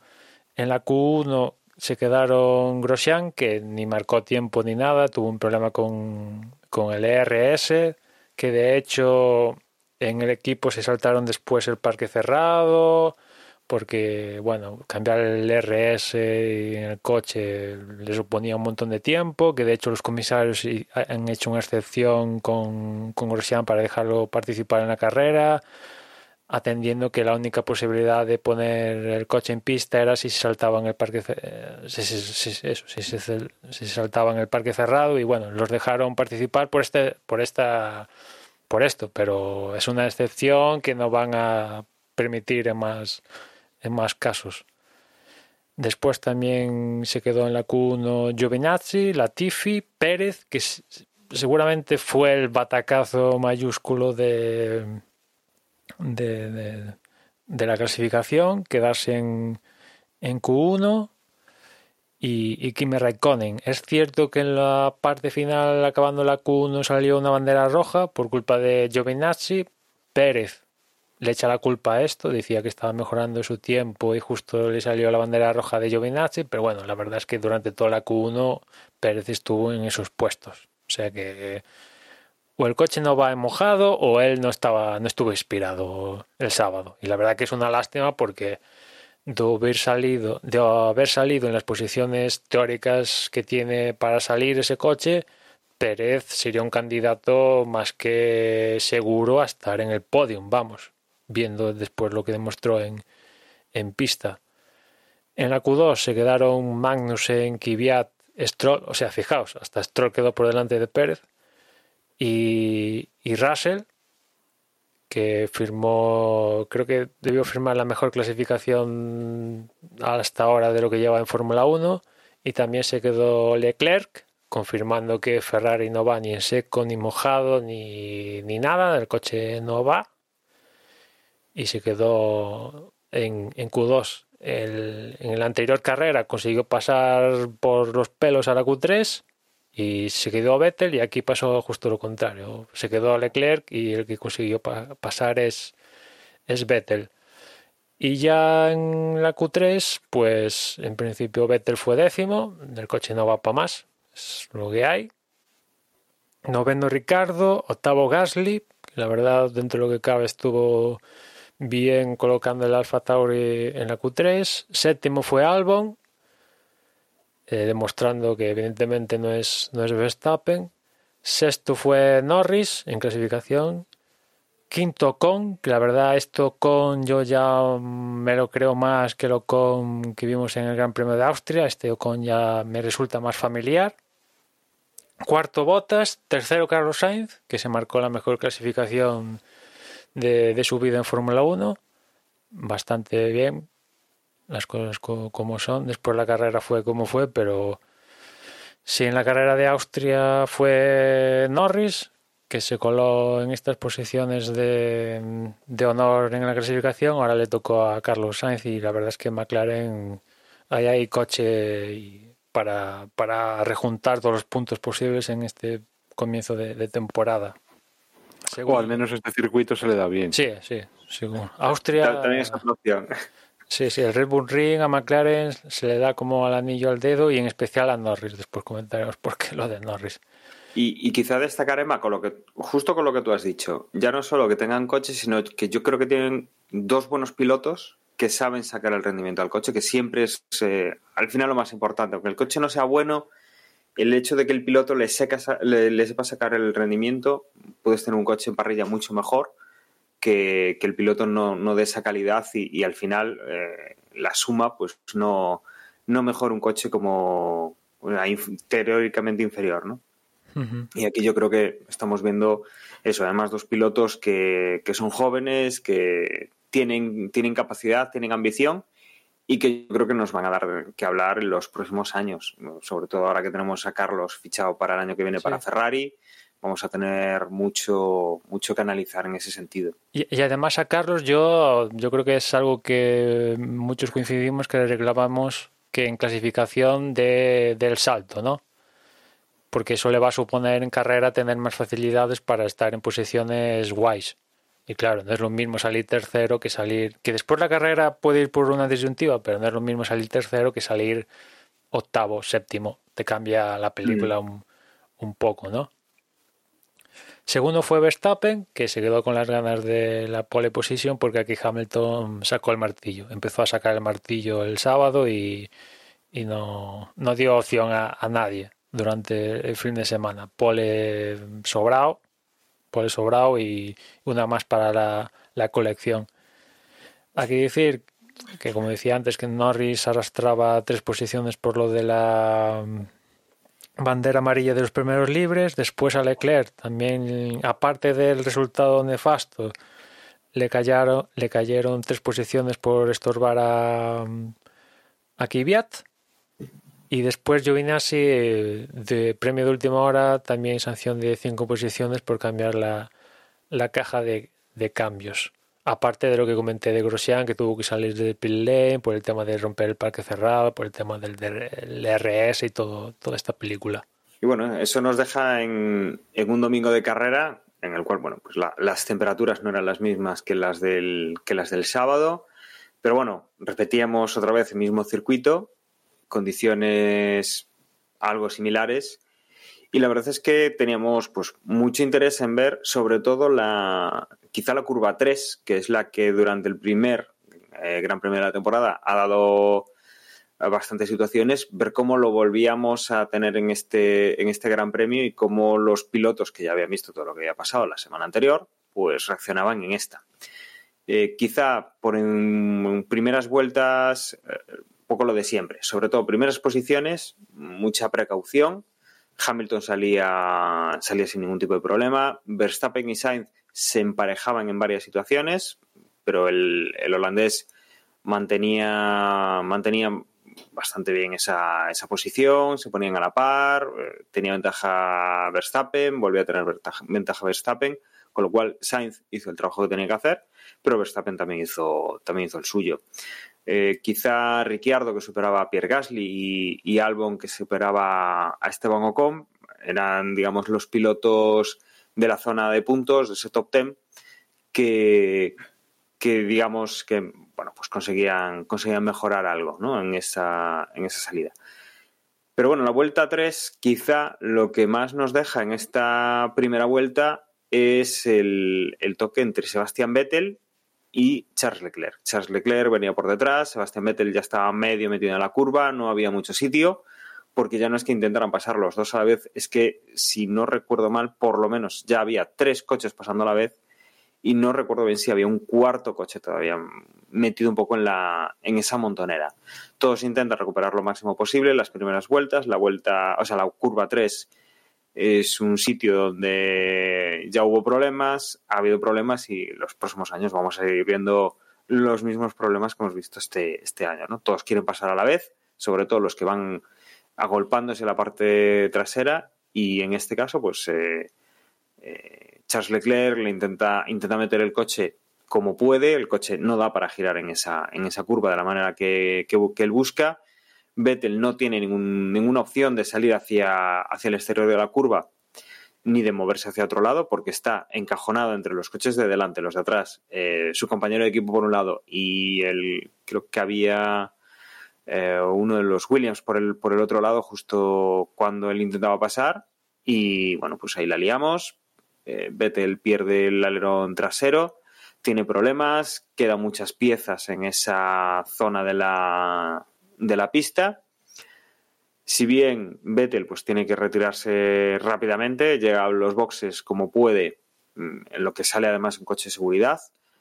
Eh, Charles Leclerc consigue dar alguna vuelta más, pero también tiene que abandonar porque el coche, coche de, del piloto monegasco pues, tiene serios daños en el fondo plano del coche, sobre todo en la zona de la rueda trasera derecha izquierda, que es donde impacta con, su compañero de equipo. Y ya tenemos a los dos Ferraris que, si bien pues ya habían hecho un fin de semana discreto, con esto lo rematan.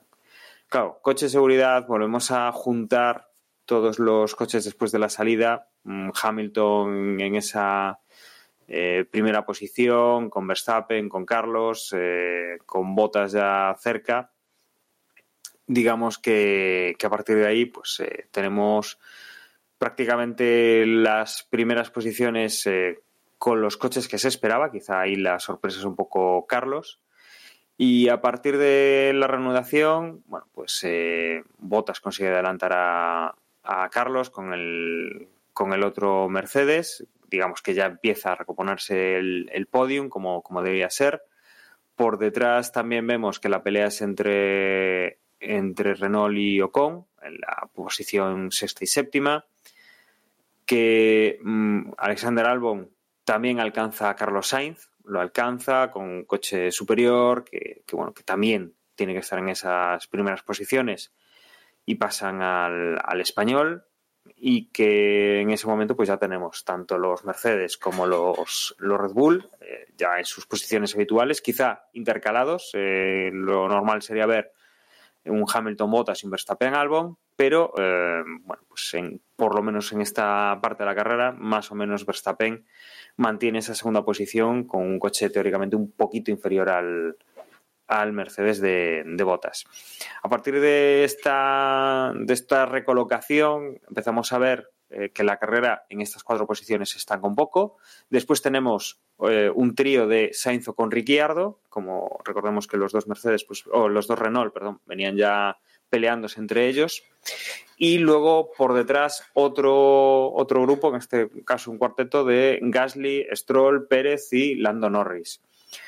Eh, quizá aquí pues eh, teníamos a Sergio Pérez, como decíamos, que, esta carrera pues ha salido eh, durante prácticamente todo, toda la carrera. Mm, teníamos el adelantamiento que le hacía a Norris y la progresión que estaba haciendo el piloto mexicano. Ricciardo también por delante conseguía eh, atacar a su compañero de equipo, Ocon, y pasarle. Ahora está intercalado entre Ocon y, Carlos Sainz e iba por el, por el español. Eh, la verdad es que hemos visto pues estos, estos dos grupitos eh, peleándose durante esta parte de la carrera que es lo que le da un poquito de emoción. Por arriba los Mercedes seguían a su ritmo, Hamilton conseguía abrir un poquito de hueco con Verstappen, eh, Bottas poco a poco iba recortando tiempo sobre el holandés y, y Albon, bueno, pues mantenía, se mantenía un poco en, tierra de nadie. La estrategia de, de Bottas quizá era más conservadora, más a largo plazo y por eso pues hemos visto eh, que poco a poco le iba limando un poquito de tiempo a, Max Verstappen, pero que no era algo, eh, digamos, algo muy exagerado o una superioridad basada, digamos, en la fortaleza del coche, sino un poco en, mantener neumáticos, en, ir tranquilo hacia el final de la carrera y que en el final de la carrera confiaban que el, cuidar mejor los neumáticos y las estrategias iban a dar un resultado que les acercase por lo menos a Max Verstappen para, para disputar ya sí con toda la potencia del coche la posición.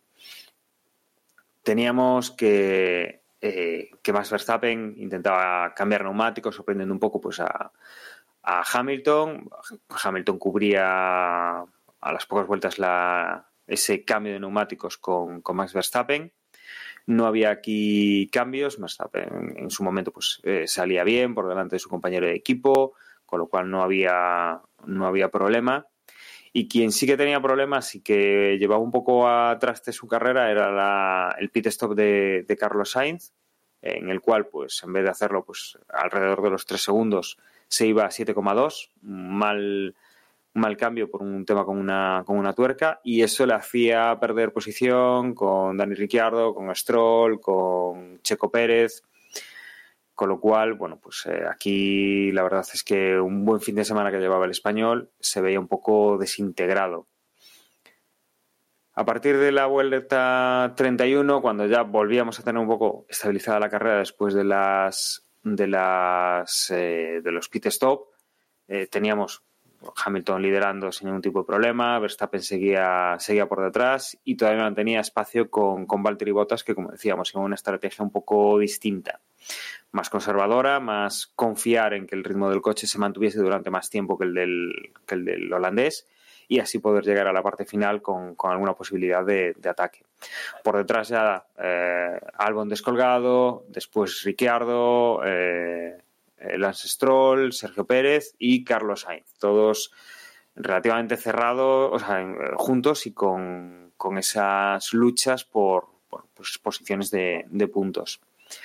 Poco a poco vemos lo que decíamos, eh, Checo Pérez pues iba, iba teniendo espacio con, Carlos Sainz, el Racing Point iba bastante, bastante bien, con lo cual pues ahí el, el español perdió un poco la, la comba de este, de este grupo. Y hacia la vuelta 25, bueno, bueno, vuelta 25 no, cuando faltaban 25 vueltas, teníamos un poco, eh, veíamos esa estrategia de botas que sí que le iban dando eh, le iban dando la posibilidad de atacar a más Verstappen, de, ir ganándole poco a poco terreno según los neumáticos de Verstappen se iban deshaciendo y iban perdiendo capacidades y los de botas pues manteniendo de una forma un poquito más lineal esa, capacidad Veíamos por detrás todavía a Sergio, a Sergio Pérez eh, peleando por, por, posiciones. Ahora adelantabas a, a Lance Stroll. Se acercaba a Dani Ricciardo. Dani Ricciardo tampoco era capaz de, de mantener a, a, Chico Pérez eh, por detrás. Eh, también eh, Ricciardo había ido pues, a una estrategia inversa en cuanto al, al tipo de, de, ruedas. Ahora llevaba las blandas, cuando el resto pues llevaban las, las medias y aquí pues iba, iba notando esa degradación de, la, de las ruedas y le provocaba eso, no, no poder hacer mucho frente a, a la progresión de, de Sergio Pérez. Eh, a 15 vueltas más o menos del final, teníamos ya que Pérez incluso se, se llegaba a poner a la altura de, de Albon, que hacía eh, vuelta rápida de carrera, que, que bueno, que, que, iba ganando, ganando espacio y que, que era pues eh, alguien que teníamos que tener muy en cuenta hacia el final de la carrera porque podía, podía seguir recuperando posiciones y podía estar bastante cerca, quizá no en el podio, eso era complicado, salvo que saliese algún coche de seguridad nuevo o algo, o algo similar, o hubiese un error bastante, bastante importante o alguna retirada, pero sí que podría estar cerca de ese, de ese podio, ¿no? Tenía esa posibilidad.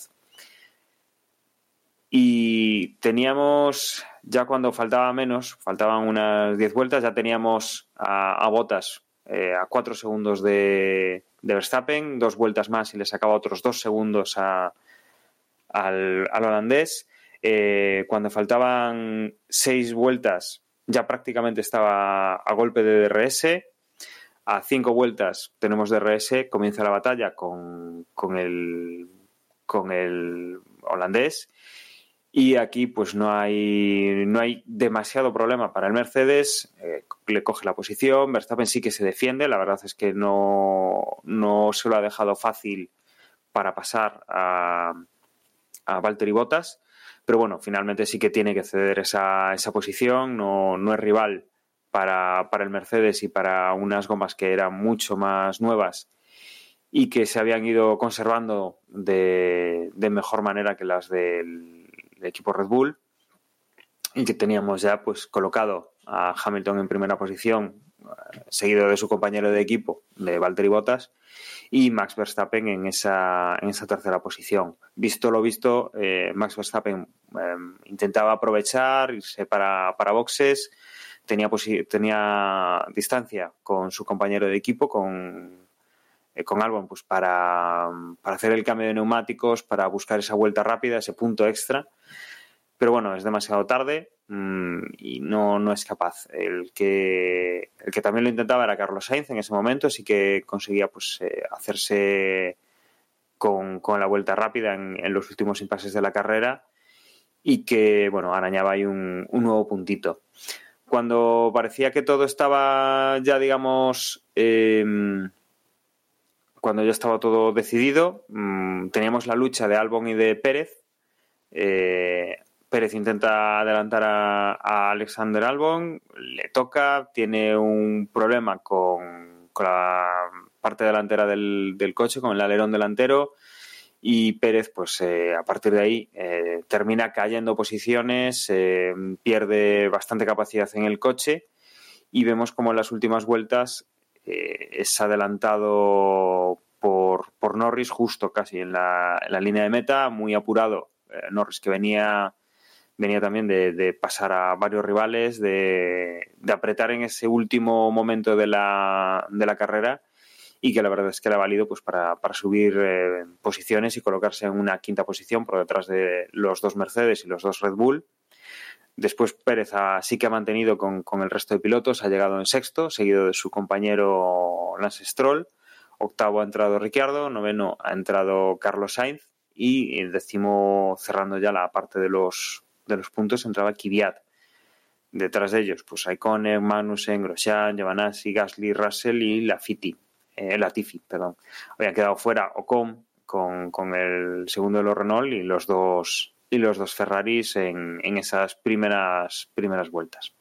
Yo ahí comenzaría por lo que ha pasado en Ferrari, que evidentemente Leclerc quiere hacer mm, ganar la carrera en la primera, en la segunda curva, perdón, y evidentemente ya cuando ve que va a chocar, pues mm, intenta salvar, pero no hay salvación posible y se lleva a Vettel que la verdad, viendo la situación de Ferrari, pues igual que los dos quedaron fuera de carrera, no sé, igual es mejor esto que si se hubieran finalizado la carrera, porque eh, viendo el rendimiento del monoplaza, no sé si hubiera sido muy triste ver a Ferrari luchar por el décimo o por ahí viéndose superado por Racing Points, Renault y demás, antes que ver esta manera tan triste, ¿no? De que las posiciones que salen. Evidentemente, este choque, que eso no quieras, viene de las posiciones tan retrasadas en las que han salido y evidentemente cuanto más al estar en la parrilla, más posibilidades tienes de, comerte un, un tinglao de estos. Lo que me da un poco mm, así no me gusta es que vale, se produce un toque, un choque entre Leclerc y Vettel, son compañeros de equipo y puedo llegar a entender porque al Leclerc no le cae ninguna sanción, ¿no? O sea, al final los dos abandonan y vale, lo puedo llegar a entender, pero eh, o sea, no tiene ningún sentido que, por ejemplo, a Norris, aparte de la suspensión, la pérdida de posiciones, tres posiciones, en el carné le caen dos puntos y a Leclerc, que se carga la carrera de un piloto, Vettel, te puede gustar más o no, pero se carga la carrera de Vettel, es que, vale, me da igual hay en este aspecto que le caigan posiciones, segundos, lo que sea, pero en el carnet de puntos, pues sigue intacto, pero te has cargado un piloto. Si llega a ser otro, se llame como se llame, seguro que le cae un paquete. O sea, mm, ¿dónde está la diferencia aquí? Aquí la diferencia da igual que sea tu compañero de equipo u otro, ¿no? Te has cargado un piloto. La carrera de un piloto, al menos en el carnet de puntos, pues que le haya que le caiga lo correspondiente, que salga de rositas de todo esto, pues a mí cuando menos me, me sorprende, ¿no? Pero bueno, no es. La FIA a veces tiene cosas que nadie las entiende. Después la situación de Ferrari, yo creo que el puesto de Binotto a día de hoy, o sea, yo la única posibilidad de ver a Binotto continuando en Ferrari es que este próximo fin de semana en Hungría Ferrari haga primero y segundo todo lo que no sea eso es que Binotto está en la calle ya. O sea, no hay ninguna posibilidad de que Binotto se quede, se quede en Ferrari. Ninguna, absoluta. O sea, esto es de despido inmediato, pero ya están tardando. O sea, sabemos cómo es Ferrari, que se fagotiza lo que se le pase por lo que sea. Y vamos, es que. Pero yo es que, vamos a ver, Emma. Eso sería sencillo, de, o sea, que ocurriese, bueno, sencillo entre comillas, si hubiese relevo. Pero tú a quién pones ahora mismo? Hombre, se está hablando, se está hablando de de, de alguien que está creo que en la parte de, de GTs de, de Ferraris. Mm, La verdad, venga que venga, evidentemente no va a ser colocarlo a él y oh, mágicamente, oh, Ferrari ha mejorado un segundo. No, evidentemente ya lo sabemos, pero eh, es que Es que son puestos en los que entiendo que no se deben tomar ese tipo de decisiones por, por una. Es decir, tiene que estar muy pensado. Tiene que ser una estrategia pensada que no tenga que ver con, una, con las circunstancias específicas de una carrera. Ya, por lo demás, de acuerdo contigo. A ver, eh, Juan, ¿estás de acuerdo de que esto ya no, o sea, es una tendencia, no es algo aislado que, buah, pues, eh, han tenido un día negro, mm, vale.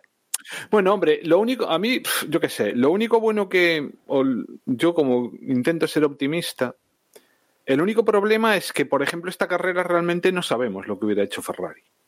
No lo sabemos. En la primera carrera hicieron un segundo, por las circunstancias más locas que te puedas imaginar, pero Menos hicieron un mal, segundo. menos mal porque Claro. ahora mismo son qui- quintos en el Mundial de Constructores y sin esos puntos, sobre todo Leclerc, ahora mismo Ferrari estaría de farolillo rojo rozando con Haas y Williams. Claro, efectivamente, pero yo qué sé, quiero decir, si este mismo accidente lo tienen los dos Mercedes, no estaríamos diciendo que qué mal está Mercedes. Bueno, Es decir, no. En- entendámonos, ¿no? O sea, tenemos que pisar los pies en el suelo. Van dos carreras. En una carrera, Ferrari hizo primero.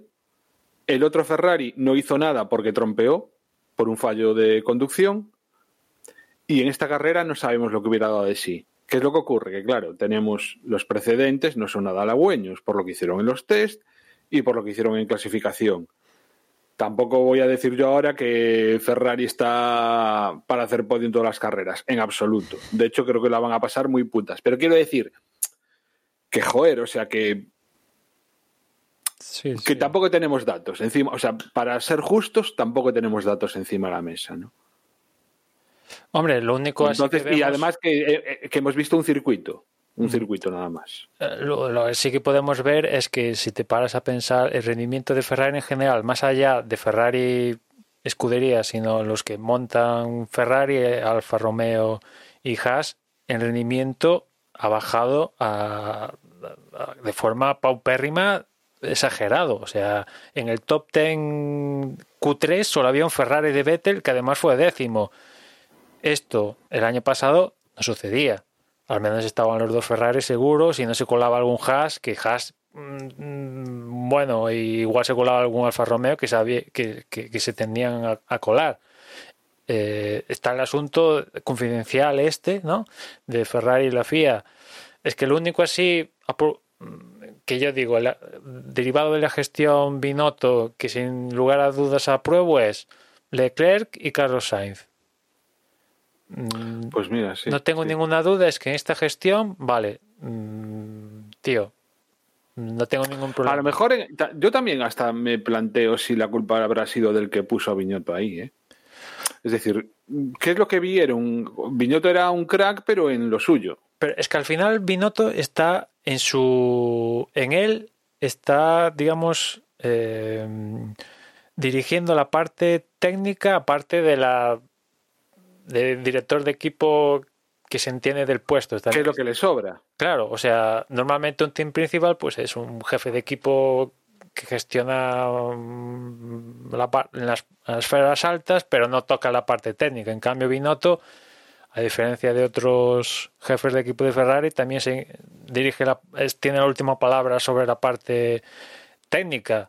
Y muchos están, bueno, es lo que se dice por ahí en Italia, de que había jefes de departamentos técnicos que decían a Binotto, oye, no estoy de acuerdo con tu planteamiento.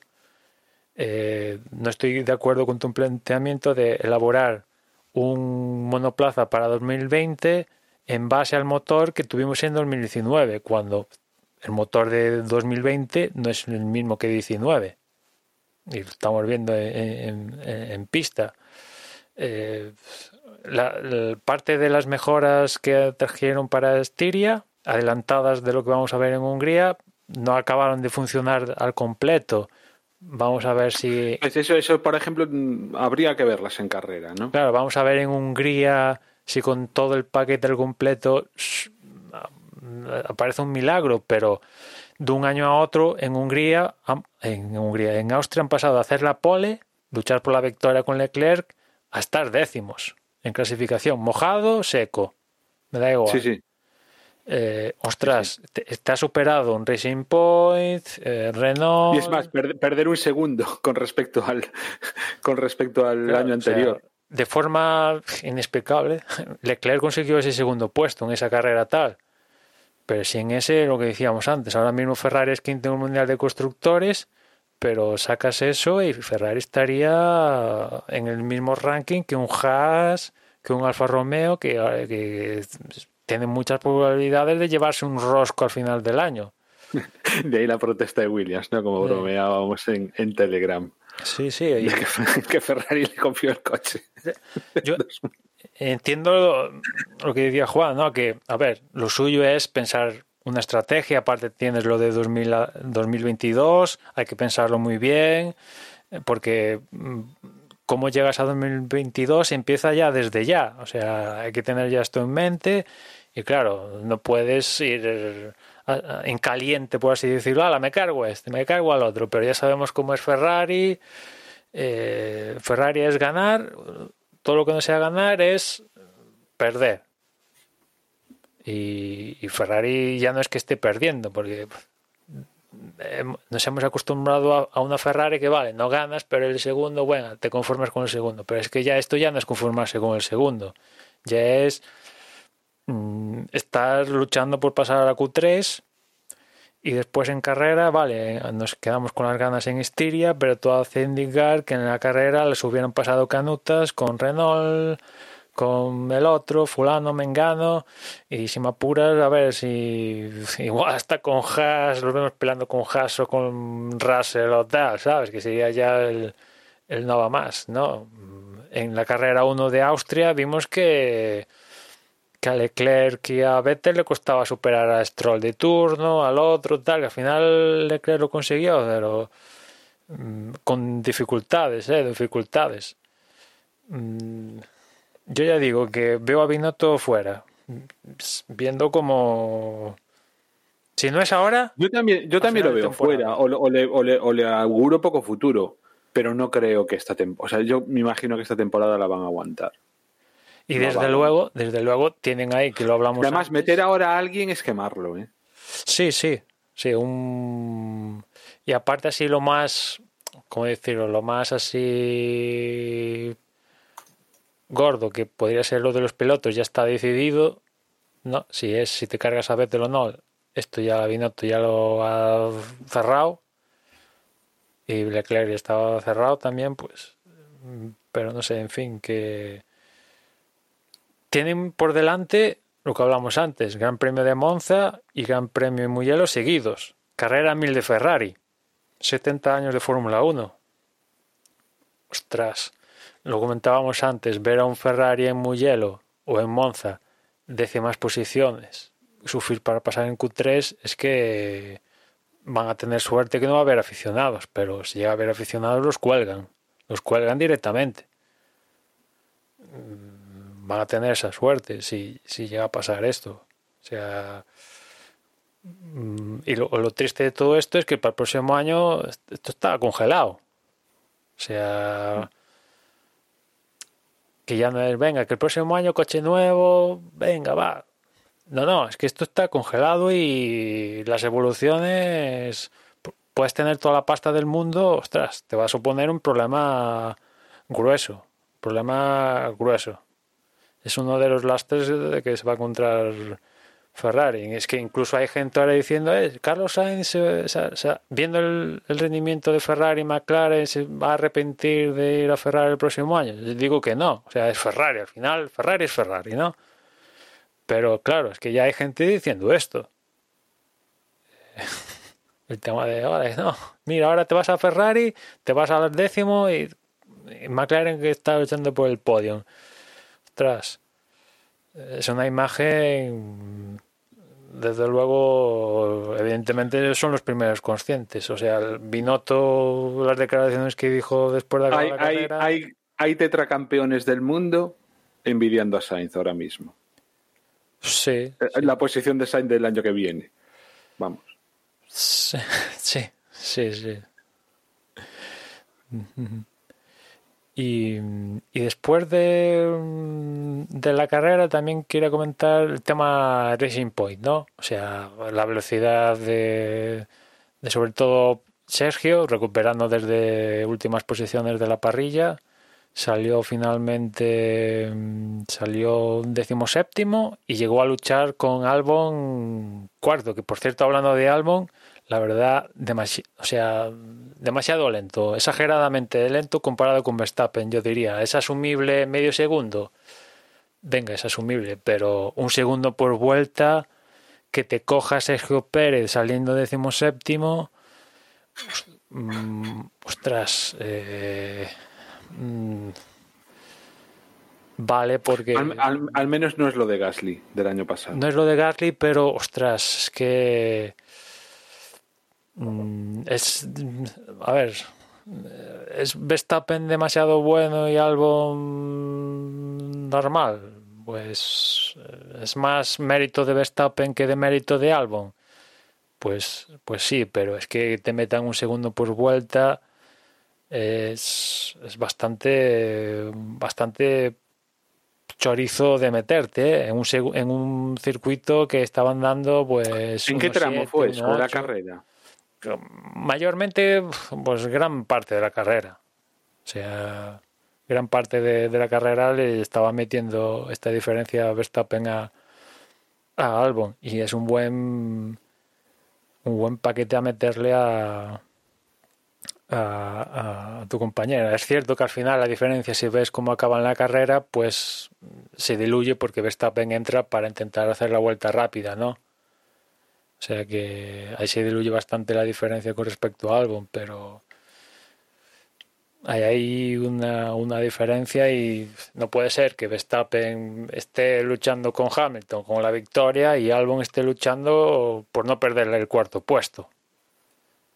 Que, que aquí pues tuvo la fortuna que en el toque con Sergio Pérez en este caso salió victorioso pero hubiera podido salir trompeado perfectamente o que Pérez lo adelantara y quedara quinto y te quedas con cara de tonto ahí Albon, ¿no? O sea, sal, salió, finalmente salió sexto y te supera un coche que salió en parrilla décimo séptimo, ostras.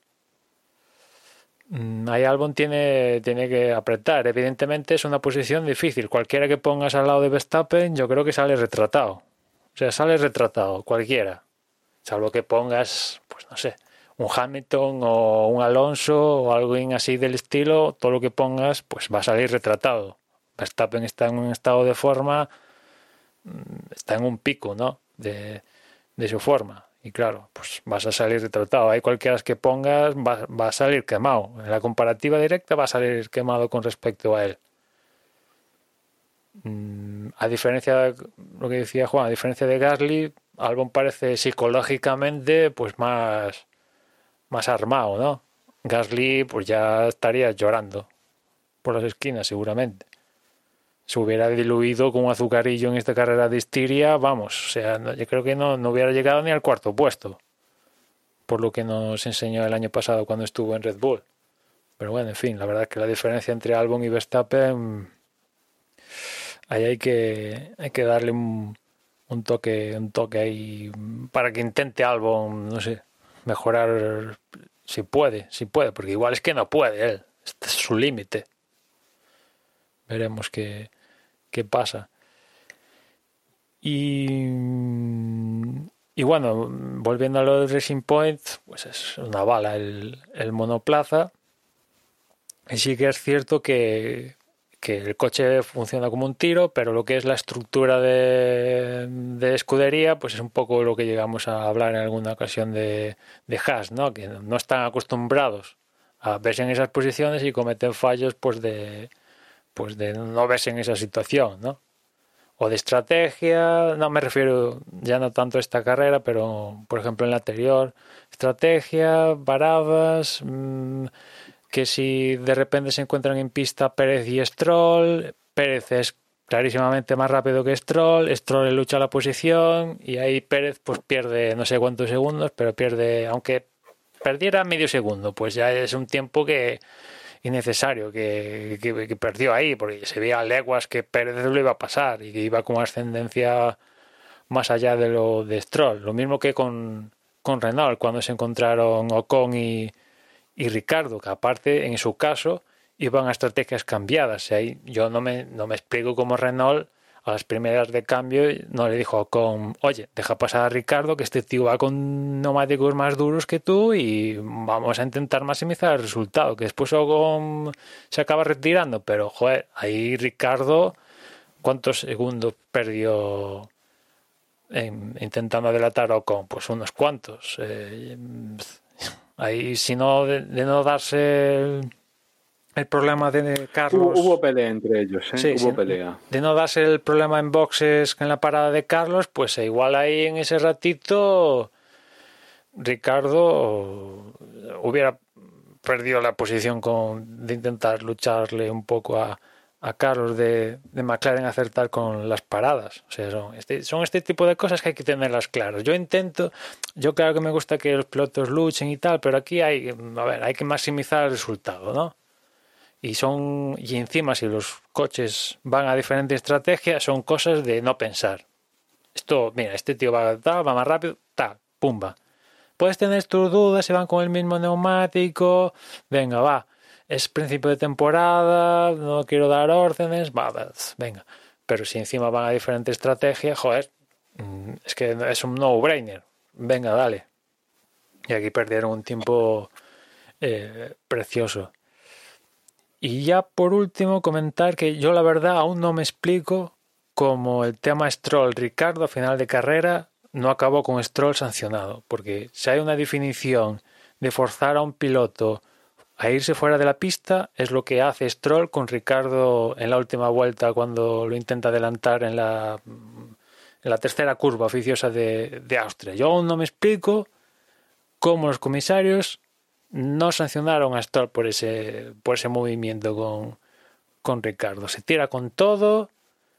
Eh, que vale, te puedes tirar con todo, pero hay que hacer la curva. Ahí está el asfalto con unas líneas para, para ir por entre esas dos líneas. Y Stroll, pues, eh, se sale fuera, evidentemente, forzando a Ricardo a irse fuera. O sea, es la definición, yo así lo veo, perfecta de forzar a un piloto a irse fuera del trazado y, sin sanción. Vale. se mantienen el criterio. Vale. Pero no creo que mantengan el, el criterio. Después con Pérez, mm, vale que el tema del alerón le pasa en la vuelta, en la penúltima vuelta. Ahí habría que ver si tendrían que haberle enseñado a Pérez bandera de, oye, métete en boxes, situación peligrosa, llevas el alerón mirando para Cuenca.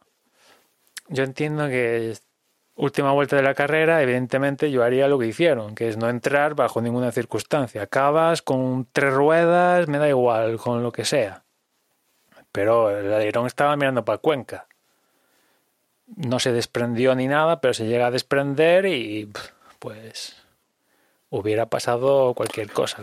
Tuvieron suerte que no, que no le sacaron una bandera de claro, fue en, la última de, que dio de sí la, carrera. Sí, o sea, llega a ser un par de vueltas antes y seguro, seguro que, que le obligan a entrar en boxes, fijo.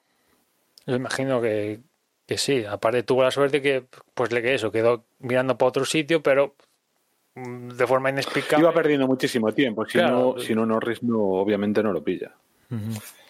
Que es que eso es lo, yo lo que, no sé, para mí Checo Pérez me decepcionó un poco en esta carrera, porque después de hacer la gran hombrada, después de hacer adelantamientos flipantes, como por ejemplo el, el que comentaba antes de a Carlos Sainz cuando justo al salir de boxes y todo eso, pues cometer ese error, ¿no? O sea, yo creo que pecó de precipitado con Albon. Y yo estoy casi convencido de que hubiese quedado cuarto si se lo llega a haber tomado con un poquito más de calma. Porque yo para mí que faltaban tres vueltas aún, ¿eh? Es decir, aún, aún hubo más De hecho, ya veis, la última vuelta lo movidita que fue, ¿no?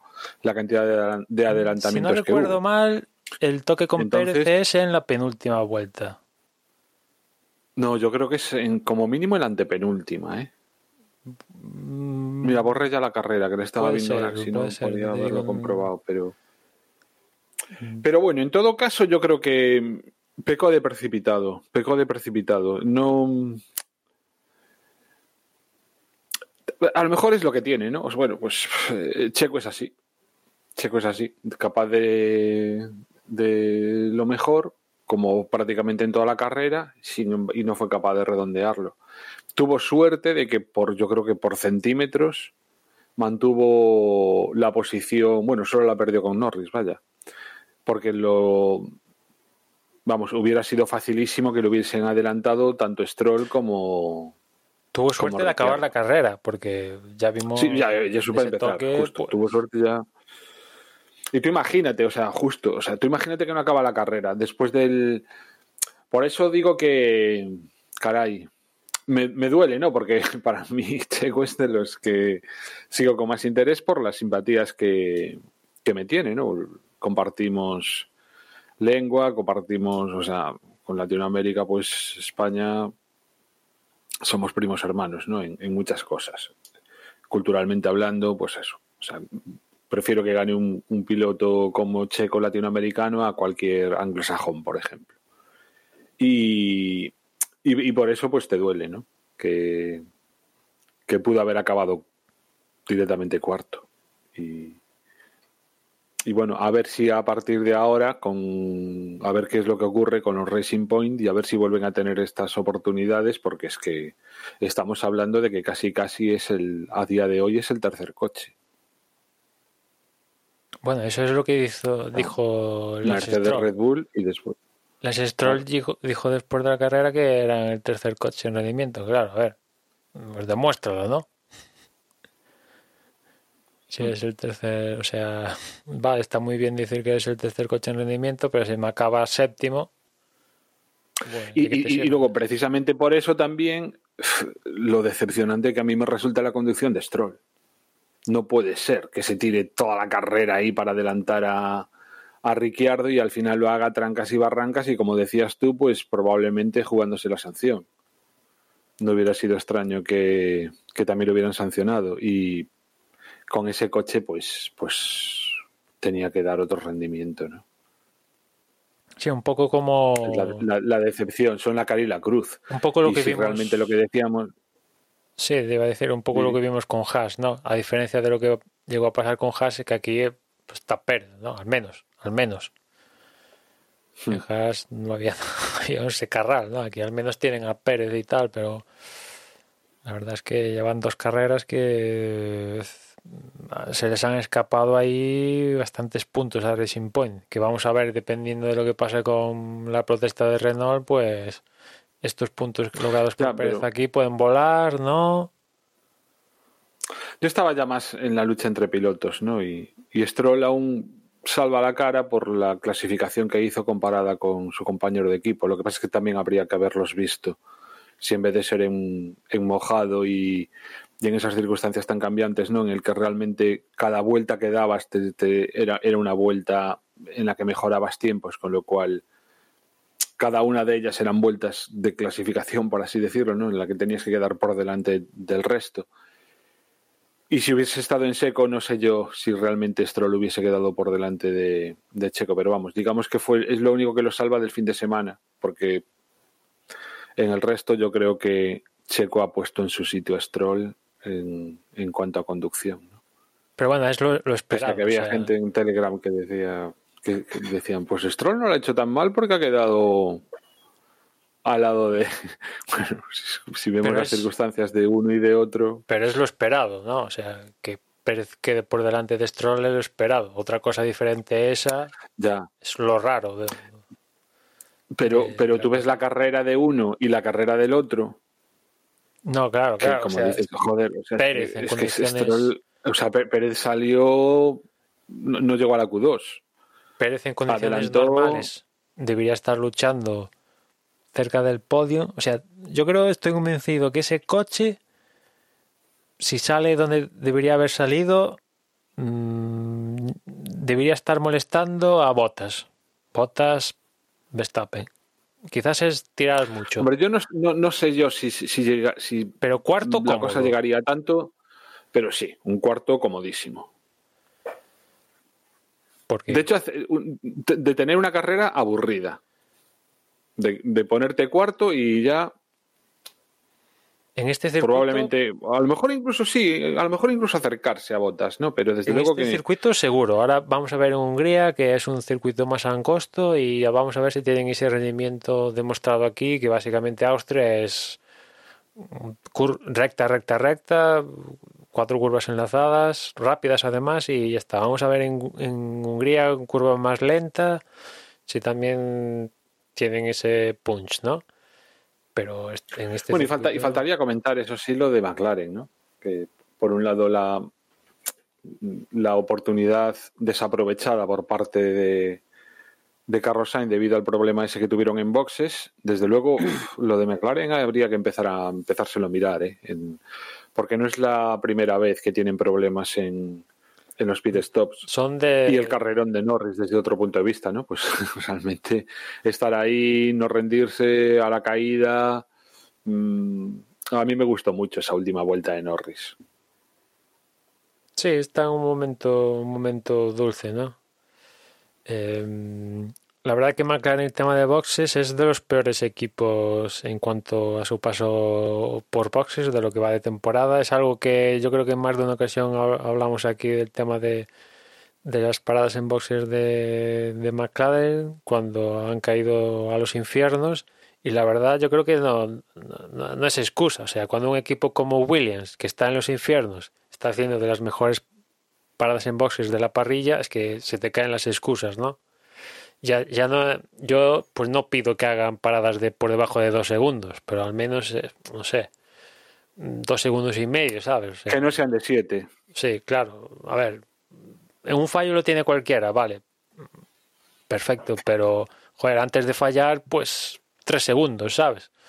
Eh, que esta gente, para ellos tres segundos es mm, que visto desde fuera parece una brutalidad hacer cambio de ruedas en tres segundos, pero para esta gente que, que se están queriendo hacer por debajo de dos segundos, tres segundos es pan, debería ser pan comido, ¿no? Y, y ya digo, Debería, debería ser la norma. Sí, sí, ya digo, son de, de los peores equipos en, en cambio en boxes. O sea, y claro, ya cuando estamos viendo posiciones de honor, de estar luchando las habichuelas, puntos, que después te dan pasta y tal, claro, son estos detallitos que, que no te puedes permitir, ¿no? Mm, o sea, y De aparte todas que- formas, después, después el vuelta a vuelta de Carlos tampoco fue el, el mismo de Norris. ¿eh? Ya, pero lo que dijo él es que eh, al que esto te lo puedes creer o no, al meterlo en tráfico después de la parada, pues forzó esos neumáticos para intentar adelantar a no sé quién estaba ahí, al Alfa Tauri, a los Alfa Romeo de Ricardo y el otro, y quemó los neumáticos y se quedó sin gas en los neumáticos y, y bueno, después vino cuando mm, con una mejor parada y tal, estrategia de parada y tal, Norris lo empezó a, a coger, en el, equipo le pidieron que lo dejara pasar, lo dejó pasar y bueno, todo esto, pero o sea, Carlos eh, cuando entró en la parada en boxes estaba intentando acercarse a Albon y después de la parada salió intentando confirmar los puntos. So- sobrevivir, sí. Es que no. Yo, yo, o sea, a mí lo que me extrañaba era eso, que el vuelta a vuelta desde el principio fue. Era casi de los peores, ¿no? De, de todos ese puñado de pilotos.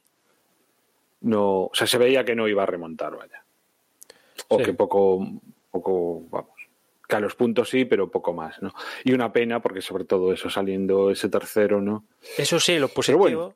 lo positivo es el punto de la vuelta rápida, que yo destacaría de McLaren que Justo, junto sí. de la primera carrera y esta, oye, son dos puntitos, ya no solo por los puntos, sino el hecho de conseguir las vueltas rápidas. En la primera, Norris birlándosela a los Mercedes de tú a tú, sin parar a última hora ni nada.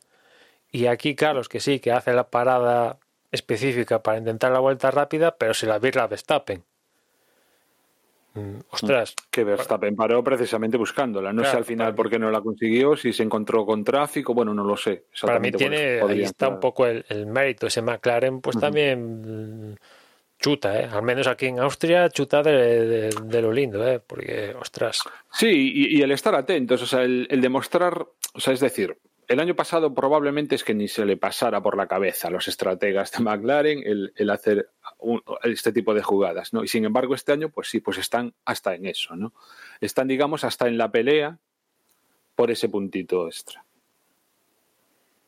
Sí, son dos puntitos que bate tú al final de temporada si, si suponen algo. No lo sé, a día de hoy McLaren es segundo en el Mundial de Constructores, si no voy mal, ¿no?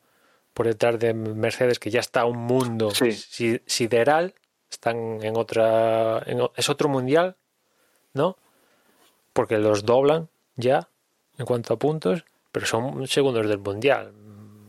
Que la McLaren, si te lo dicen hace 10 años, pues vale, no te parece nada extraordinario, pero viniendo de donde viene McLaren, pues a día de hoy están por delante de, de Red Bull y, de Ferrari. Y claro, viendo el contexto actual, te parece normal que estén por delante de toda esta gente. Y poco más de la carrera. Yo la verdad es que no me quedo. No... Eh, los Alfa Tauri, mm, ni fu ni fa con ellos, tampoco me parece que estén dando. La verdad es que eh, es de estas ocasiones en que ni te fijas en lo que está haciendo el resto de escuderías hacia abajo. Normalmente yo sí que estoy atento, pero en esta carrera, por ejemplo, es que no. Yo ahí, hablando no más, vi nada... más de, lo de arriba, más que lo de abajo, que me pasa por comentar es el tema del adelantamiento de botas con Verstappen para, para ser segundo, ¿no? Que por un lado. Ah, el, no rendirse de Verstappen. Por un lado, eso. Por un lado, me gusta tener pilotos como Verstappen que. Mira, tienes todas las de ganar para adelantarme, pues te lo voy a poner difícil hasta las últimas consecuencias. Vale, perfecto. Pero por otra parte, también Bot, me gustó Botas que tampoco se estresó ni, ni tiró a la casa por la ventana. Dijo, vale, me las has devuelto, no pasa nada. La siguiente vuelta. Ya aprendido de la vuelta anterior. Lo adelantó, no hubo drama por parte de ninguno, sin problemas tanto una cosa de Verstappen como la otra de, de Botas, ¿no? Vale, vale, porque en alguna ocasión, en cuanto a, a Botas, ya hemos visto que le costaba años luz, al menos intentarlo. Al menos intentarlo. Aquí, bueno, lo, lo, intentó, lo consiguió y tal. Y después Verstappen, bueno, por lo que nos tiene acostumbrado, que este tío, para darle muerte, ostras, no se rinde, no se rinde, o sea... Tienes que clavarlo, como le dejes una, una rendija, vamos, o sea, se mete por, por toda... Ostras. El tío es duro de molleras, porque estamos... Lo normal en otro cualquier piloto es, viene botas, uy, me mete el coche, llama aparte, no es mi guerra, venga, otra cosa mariposa. Pero que vete tú a saber igual botas ahí en otras circunstancias se desespera y el coche acaba en la puzolana y adiós carrera de botas. Pues intentar adelantarlo ahí desesperado, ¿no? Bueno, pues vamos a ver botas por otra parte, porque Hamilton aquí en esta carrera estuvo martillo, ¿eh? Tuvo martillo, no dio opción a nadie, absolutamente a nadie. A Hamilton es muy difícil ganarle cuando arranca la carrera y es pasar la primera curva y lo hace primera posición. Si pasa eso, yo creo que había que ver las estadísticas, pero creo que el 99,9 las gana fijo. Y, y botas aquí. Sobre todo si no hay safety car. y aquí Botas ya, ya empezó a, sufrir un poco desde la clasificación. Botas, eh, Hamilton martillo, pole, Botas cuarto. Y después en carrera, porque Verstappen y el Red Bull pues no están, no están con Mercedes que si no, ostras. Mm, claro, estos son puntos que vale, que ahora Bottas es líder porque Hamilton pues tuvo lo que pasó en la primera carrera y ahí Bottas maneja cierto margen, pero Hamilton como martillo, martillo, martillo, martillo y cuando te das cuenta, pues adiós mundial. Aquí Bottas tiene que mantener una regularidad, pues es esto, primero, segundo y sobre todo primeros. O sea, no se, no puede permitir eh, estas, digamos que no se puede permitir un cuarto puesto en clasificación y este tipo de cosas. Si quiere, si quiere el mundial, ¿no? Que imagino que es lo que quiere el mundial. Sí, sí, sin lugar a dudas, si tiene alguna oportunidad de lograrlo es este año, yo creo, porque a un campeonato de 21, 22 carreras como vamos a tener en un futuro, pues es muy difícil, muy difícil darle el campeonato a, salvo cosa rara, a un Hamilton enfocado en, hacerlo. Que por otra parte Hamilton con esta victoria consigue ser el segundo piloto que, que consigue victorias en, en, en, en, en, qué es esto? ¿En tres décadas diferentes puede ser? ¿O en dos décadas diferentes? Bueno, ya lleva 14 14 temporadas consiguiendo victorias todos los años. Ya empieza a partir de Hungría ya a intentar romper récords de Schumacher. O sea. Mm. Bueno, a ese respecto habría que ver si se bueno es la, la disputa que hay tan típica, ¿no? De si la década empieza en, en el año que acaba en cero o en el año que acaba en uno. Hay quien dice que 2020 es todavía en la década claro, de. es 21. En, 2011. Pero, o sea, si, entendemos que 2020 ya es la época de los 20, entonces sí que serían 3. Claro. Bueno, Porque tendría victorias en, los 2000, en los, dos, en, la, en los 2010 y ahora en los 2020. Pero bueno.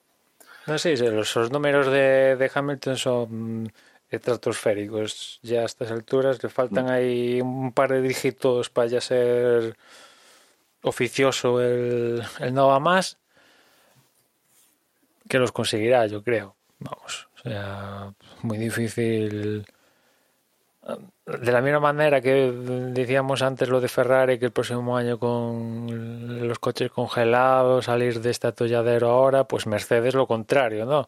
el pipinaco que tienen, coches congelados para el próximo año, pues vamos a ver quién les gana a estos. Porque después Red Bull tampoco es que tenga. Red Bull tampoco va muy bollante. ¿No? Ahora que ya habíamos visto dos carreras, mojado, lluvia, tal, pues tampoco Red Bull está muy bollante. Repito, hay que ir a otros circuitos, ¿eh? que por ahora. Sí, también es cierto. También es cierto eso, sí, sí. Aparte viene bien que sea un grupo. venga, vamos a darle caña que llevamos ya más tiempo de podcast que de carrera, ¿eh? Sí, sí, sí, efectivamente. Y mi muela está ya. ya tocando, ¿no? Bueno, por, por dar un, una finalización y recordemos un poco cómo, cómo queda todo en cuanto a, Mundial de Pilotos, Mundial de Constructores. Tenemos a Bottas en pilotos con 43, eh, segundo Hamilton con 37. Luego tenemos a Norris en tercera posición con 26, 18 tiene Leclerc, quinto Sergio Pérez con 16, eh, sexto es Max Verstappen con 15, séptimo Carlos Sainz con 13, 12 para Alexander Albon en octava posición, luego en novena y décima Gasly Stroll con 6 puntos, en undécima y decimosegunda eh, Ocon y Ricciardo con cuatro puntos cada uno, decimotercero es Giovanassi con dos, y luego en decimocuarta y decimoquinta posición van Daniel Kvyat y Sebastian Vettel con un punto. El resto todavía no han puntuado. Y en cuanto a constructores, tenemos, como decía antes Emma, Mercedes con 80, segundo es McLaren con 39, en tercera posición Red Bull con 27, 22 puntos tiene Racing Point, que es cuarto. Quinto es Ferrari con 19. Eh, sexto es Renault con 8. Séptimo Alfa Tauri con 7. Octavo es eh, Alfa Romeo con dos y Williams y Haas que no han puntuado. Y pasamos entonces a recordar un poco por encima qué es lo que tenemos en para el siguiente Gran Premio, que es Hungría. Eh, Emma, horarios europeos como, como los que acabamos de, de, tener en estas dos primeras carreras, ¿verdad? Sí, los que ya nos estamos acostumbrando. Los libres 1 a las 11 de la mañana el viernes, los libres 2 a las 3 de la tarde, los terceros libres el sábado 12 de la mañana, la clasificación 3 de la tarde y el domingo la carrera a las 3 y, y 10. En cuanto a neumáticos, pues los mismos, la misma elección que ha llevado Pirelli a Austria, pues la llevamos a, a Hungría. Estos son el C2, C3, C4, que serán blanco, amarillo y, rojo.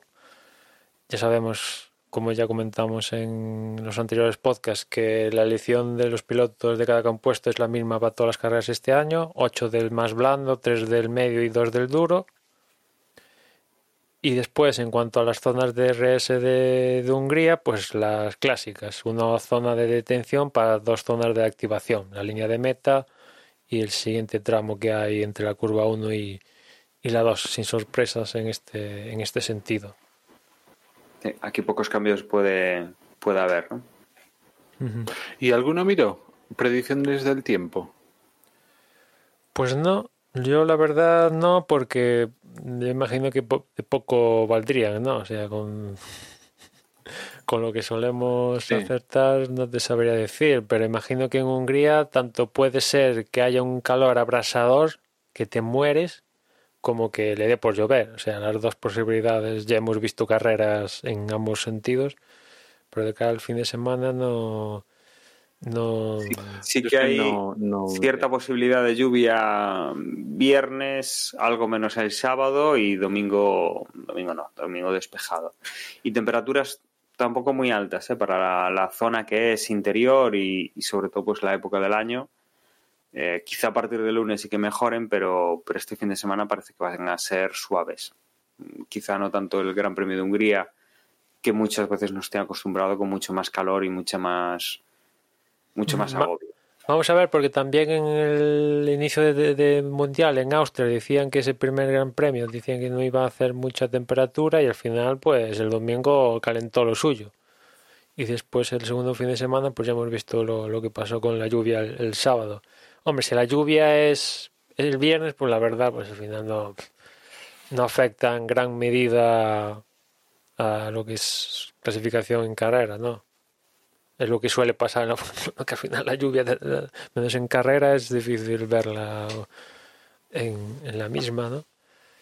Y yo no sé, yo casi que prefiero seco, ¿no? O sea, el tema de la lluvia al final es si hay, nos da situaciones cambiantes, ¿no? Que si se seca, que si se vuelve a mojar, que si se seca, o sea, si es lo mismo todo el momento seco, todo el momento lluvia, pues vale, que sigue en la lluvia tienes ese factor impredecible que puedes hacer un, un aquaplaning en cualquier momento y tal, pues, pues sí, pero... A mí lo que pasa es que si es en seco, o se dan carreras muy especiales como la primera que hemos tenido, o si no, es lo de siempre, ¿no? Es Mercedes allá, o sea, no es, es hacer, o sea, vigilar la carrera después de los Mercedes, ¿no? Ya, pero eso lo vas a tener en entretenerse mojado, con el resto. Mojado, seco. Bueno, o no, porque normalmente cuando hay mojado, pues puede haber circunstancias que mm, suele haber salidas, entonces suele haber más safety, se suele reagrupar la, sí. la carrera. Mm, yo qué sé, ves un Verstappen que Sí, aparte el safety se atreve a pelearse con el resto, claro. Entonces, pero vamos, yo también personalmente, hombre, prefiero las carreras en seco, pues porque. Porque. Joder, Sobre todo. Pues, cuando ves realmente. Pues eso, o sea, de vez en cuando una mojado mola, ya. pues por eso, pues por la, por la guindilla. Pero sobre pero, todo al principio de temporada, yo para ver dónde está cada uno y tal claramente en claro, circunstancias diferentes y sí. tal, ¿no? Después, como tú sí. dices, pues en la trigésimo cuarta pues dices, ostras, lo agradezco, ¿no? Porque aparte presuponiendo que Mercedes va mm, con la gorra, pues dices, al menos, no sé, algo en lo que tengan para pensar, ¿no? Aparte de que también realmente las cosas como son, en el caso de que haya lluvia, las carreras normalmente son un coñazo porque hay que esperar, se hacen eternas, porque que si se seque la pista, que si no sé qué, que si no sé cuánto, que si se corre, que si no se corre, que se corre media carrera detrás del safety car. O sea, tiene su aquel, pero también hay que reconocer que son es mucho rato delante del televisor para no ver nada. Encima, para estar escuchando los comentarios más estúpidos a veces que te puedes encontrar. La última carrera en mojado, que fue la de Alemania el año pasado, puede ser, si no recuerdo mal. Bueno, fue, estuvo bien, las cosas como son. Vimos la parada más larga de la historia en Mercedes con Hamilton estuvo bien, estuvo bien, tuvo movidas, pero hemos tenido a lo largo de la historia carreras en mojado que fueron más pestiño que, que en seco. O sea, no, pero, pero sobre todo eso, o sea, por la cantidad de vueltas que hay detrás de los safety cars, claro, aparte de esto, la, cantidad de tiempo que hay que esperar a veces a que se inicie. ¿Cuál es la cantidad de la lluvia? ¿Cuál es la cantidad de la lluvia? Porque esto en la Fórmula 1 de hoy en día hay que tenerlo en cuenta. Si diluvia, no diluvia, si es lluvia extrema, no es lluvia extrema. Si, las, si, las, circunstancias son cambiantes, si tienen que entrar a cambiar neumáticos o no, un montón de veces, pues. no, no hay. Ahí está, la salsilla. Mm. Por hacer guion, podríamos elaborar un guion, pero al final, como no, se va no se va a llevar a cabo. En fin, veremos qué nos da de Vamos, que, que, que, para esta preferimos que sea en seco. Yo sí, yo sí. Que al final sale mojado, pues tampoco me voy a quejar, ¿no? Si es el viernes, sí, porque el viernes al final. Si al final nos la tragamos igual. Sí, sí. Mm. Es cierto. pase lo que pase, me lo trago también. O sea que, en ese sentido. Más allá de eso, pues lo esperable es que. El año pasado ganó Hamilton yendo a dos paradas. No sé si os acordáis de cuando Hamilton hizo la segunda parada, cuando iba primero Verstappen, hizo aquella parada para hacer más rápido, que adelantó a Verstappen en pista. Bueno, normalmente en Hungría es a una parada, pero el año pasado Mercedes dio con un plan alternativo yendo a dos y en principio pues victoria de Mercedes, ¿no? O sea, Vamos a ver si Red Bull en el circuito este de un Ring angosto, el Mónaco permanente que suelen decir, pues le planta un poquito más cara que en, que en Austria, ¿no? Donde había plena, pleno al 15 de, rectas. Vamos a ver si, si aquí tiene más de sí el, el Red Bull en ese sentido. Porque si no, pues tiene pinta de verlo Mercedes dominando Red Bull, cuando digo Red Bull me refiero a Verstappen, ¿no? Completando el podio y después, pues, veremos la clase, bueno, clase media, los que van detrás de Verstappen, ¿no? Albon, Norris, Sainz, Renault, que la verdad teniendo ahora esta carrera de referencia, pues parece que Renault al menos no. Tampoco es que hayan dado un salto hacia adelante, pero tampoco lo han dado hacia atrás, como por ejemplo Ferrari, con respecto al año pasado. Al menos están ahí en el cogollo, ¿no? Que ya pues, casi es un punto a su favor, ¿no? Que no dieran pasos hacia atrás. Al menos están. Eso sí, tienen que solucionar el tema de, de la fiabilidad. Ostras, en la primera carrera pincho Ricardo y Ocon por el mismo motivo, ambos en diferentes carreras, que es refrigeración, si no he leído mal. Y eso es un tema que, sobre todo disputando carreras en pleno verano en Europa. Sí, porque el mes de agosto nos lo saltábamos, pero ahora mismo vamos a tener un mes de agosto con cuatro carreras. Yo no sé si, por ejemplo, en Barcelona va a llover o no, pero lo seguro es que va a hacer un calor con la humedad que se van a cagar. La temperatura va a ser muy importante allí. Ahí se van a Además, cagar. 16 de agosto va a estar todo lo duro todavía. O sea, y, ahí hay unos temas de refrigeración que tienen que cubrir, porque claro, mínimo hay que cruzar la línea de meta, si no, ya, puedes tener un pipinaco que si no cruzas la línea de meta no te sirve de, sí, no puntúas. Pues no sé si queréis añadir alguna cosa más o vamos, vamos cerrando este, este episodio. Creo que, que, vamos a proceder entonces y nada, os recordamos que nuestra página web es desde vox.es, donde vais a poder encontrar los capítulos, las formas de contacto y las redes sociales que ahora mismo os van a recordar mis compañeros. Y sin más, pues nos despedimos hasta la próxima semana cuando hablemos de lo que haya pasado en el Gran Premio de Hungría y por ahora no hablaremos todavía del Gran Premio de Gran Bretaña porque tendremos ese fin de semana de descanso después de estas tres primeras carreras. Un saludo y hasta luego. Yo recuerdo que en Twitter nos encontráis como arroba desde boxes y si nos queréis mandar un correo electrónico, la dirección es desde boxespodcast.gmail.com y, y nada, ya nos escuchamos para la próxima carrera. Y claro, me quitas lo del, lo del email, que es lo que me sé de memoria, y ahora tengo que decir lo de Telegram, que, mm, a ver, t.me barra desde boxes, puede ser así. T.me, o sea, Así.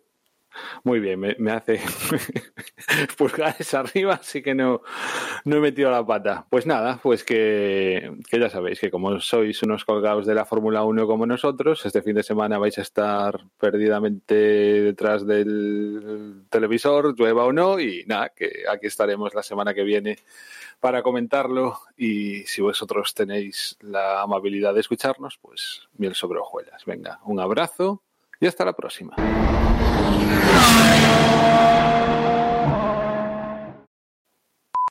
¡Hala!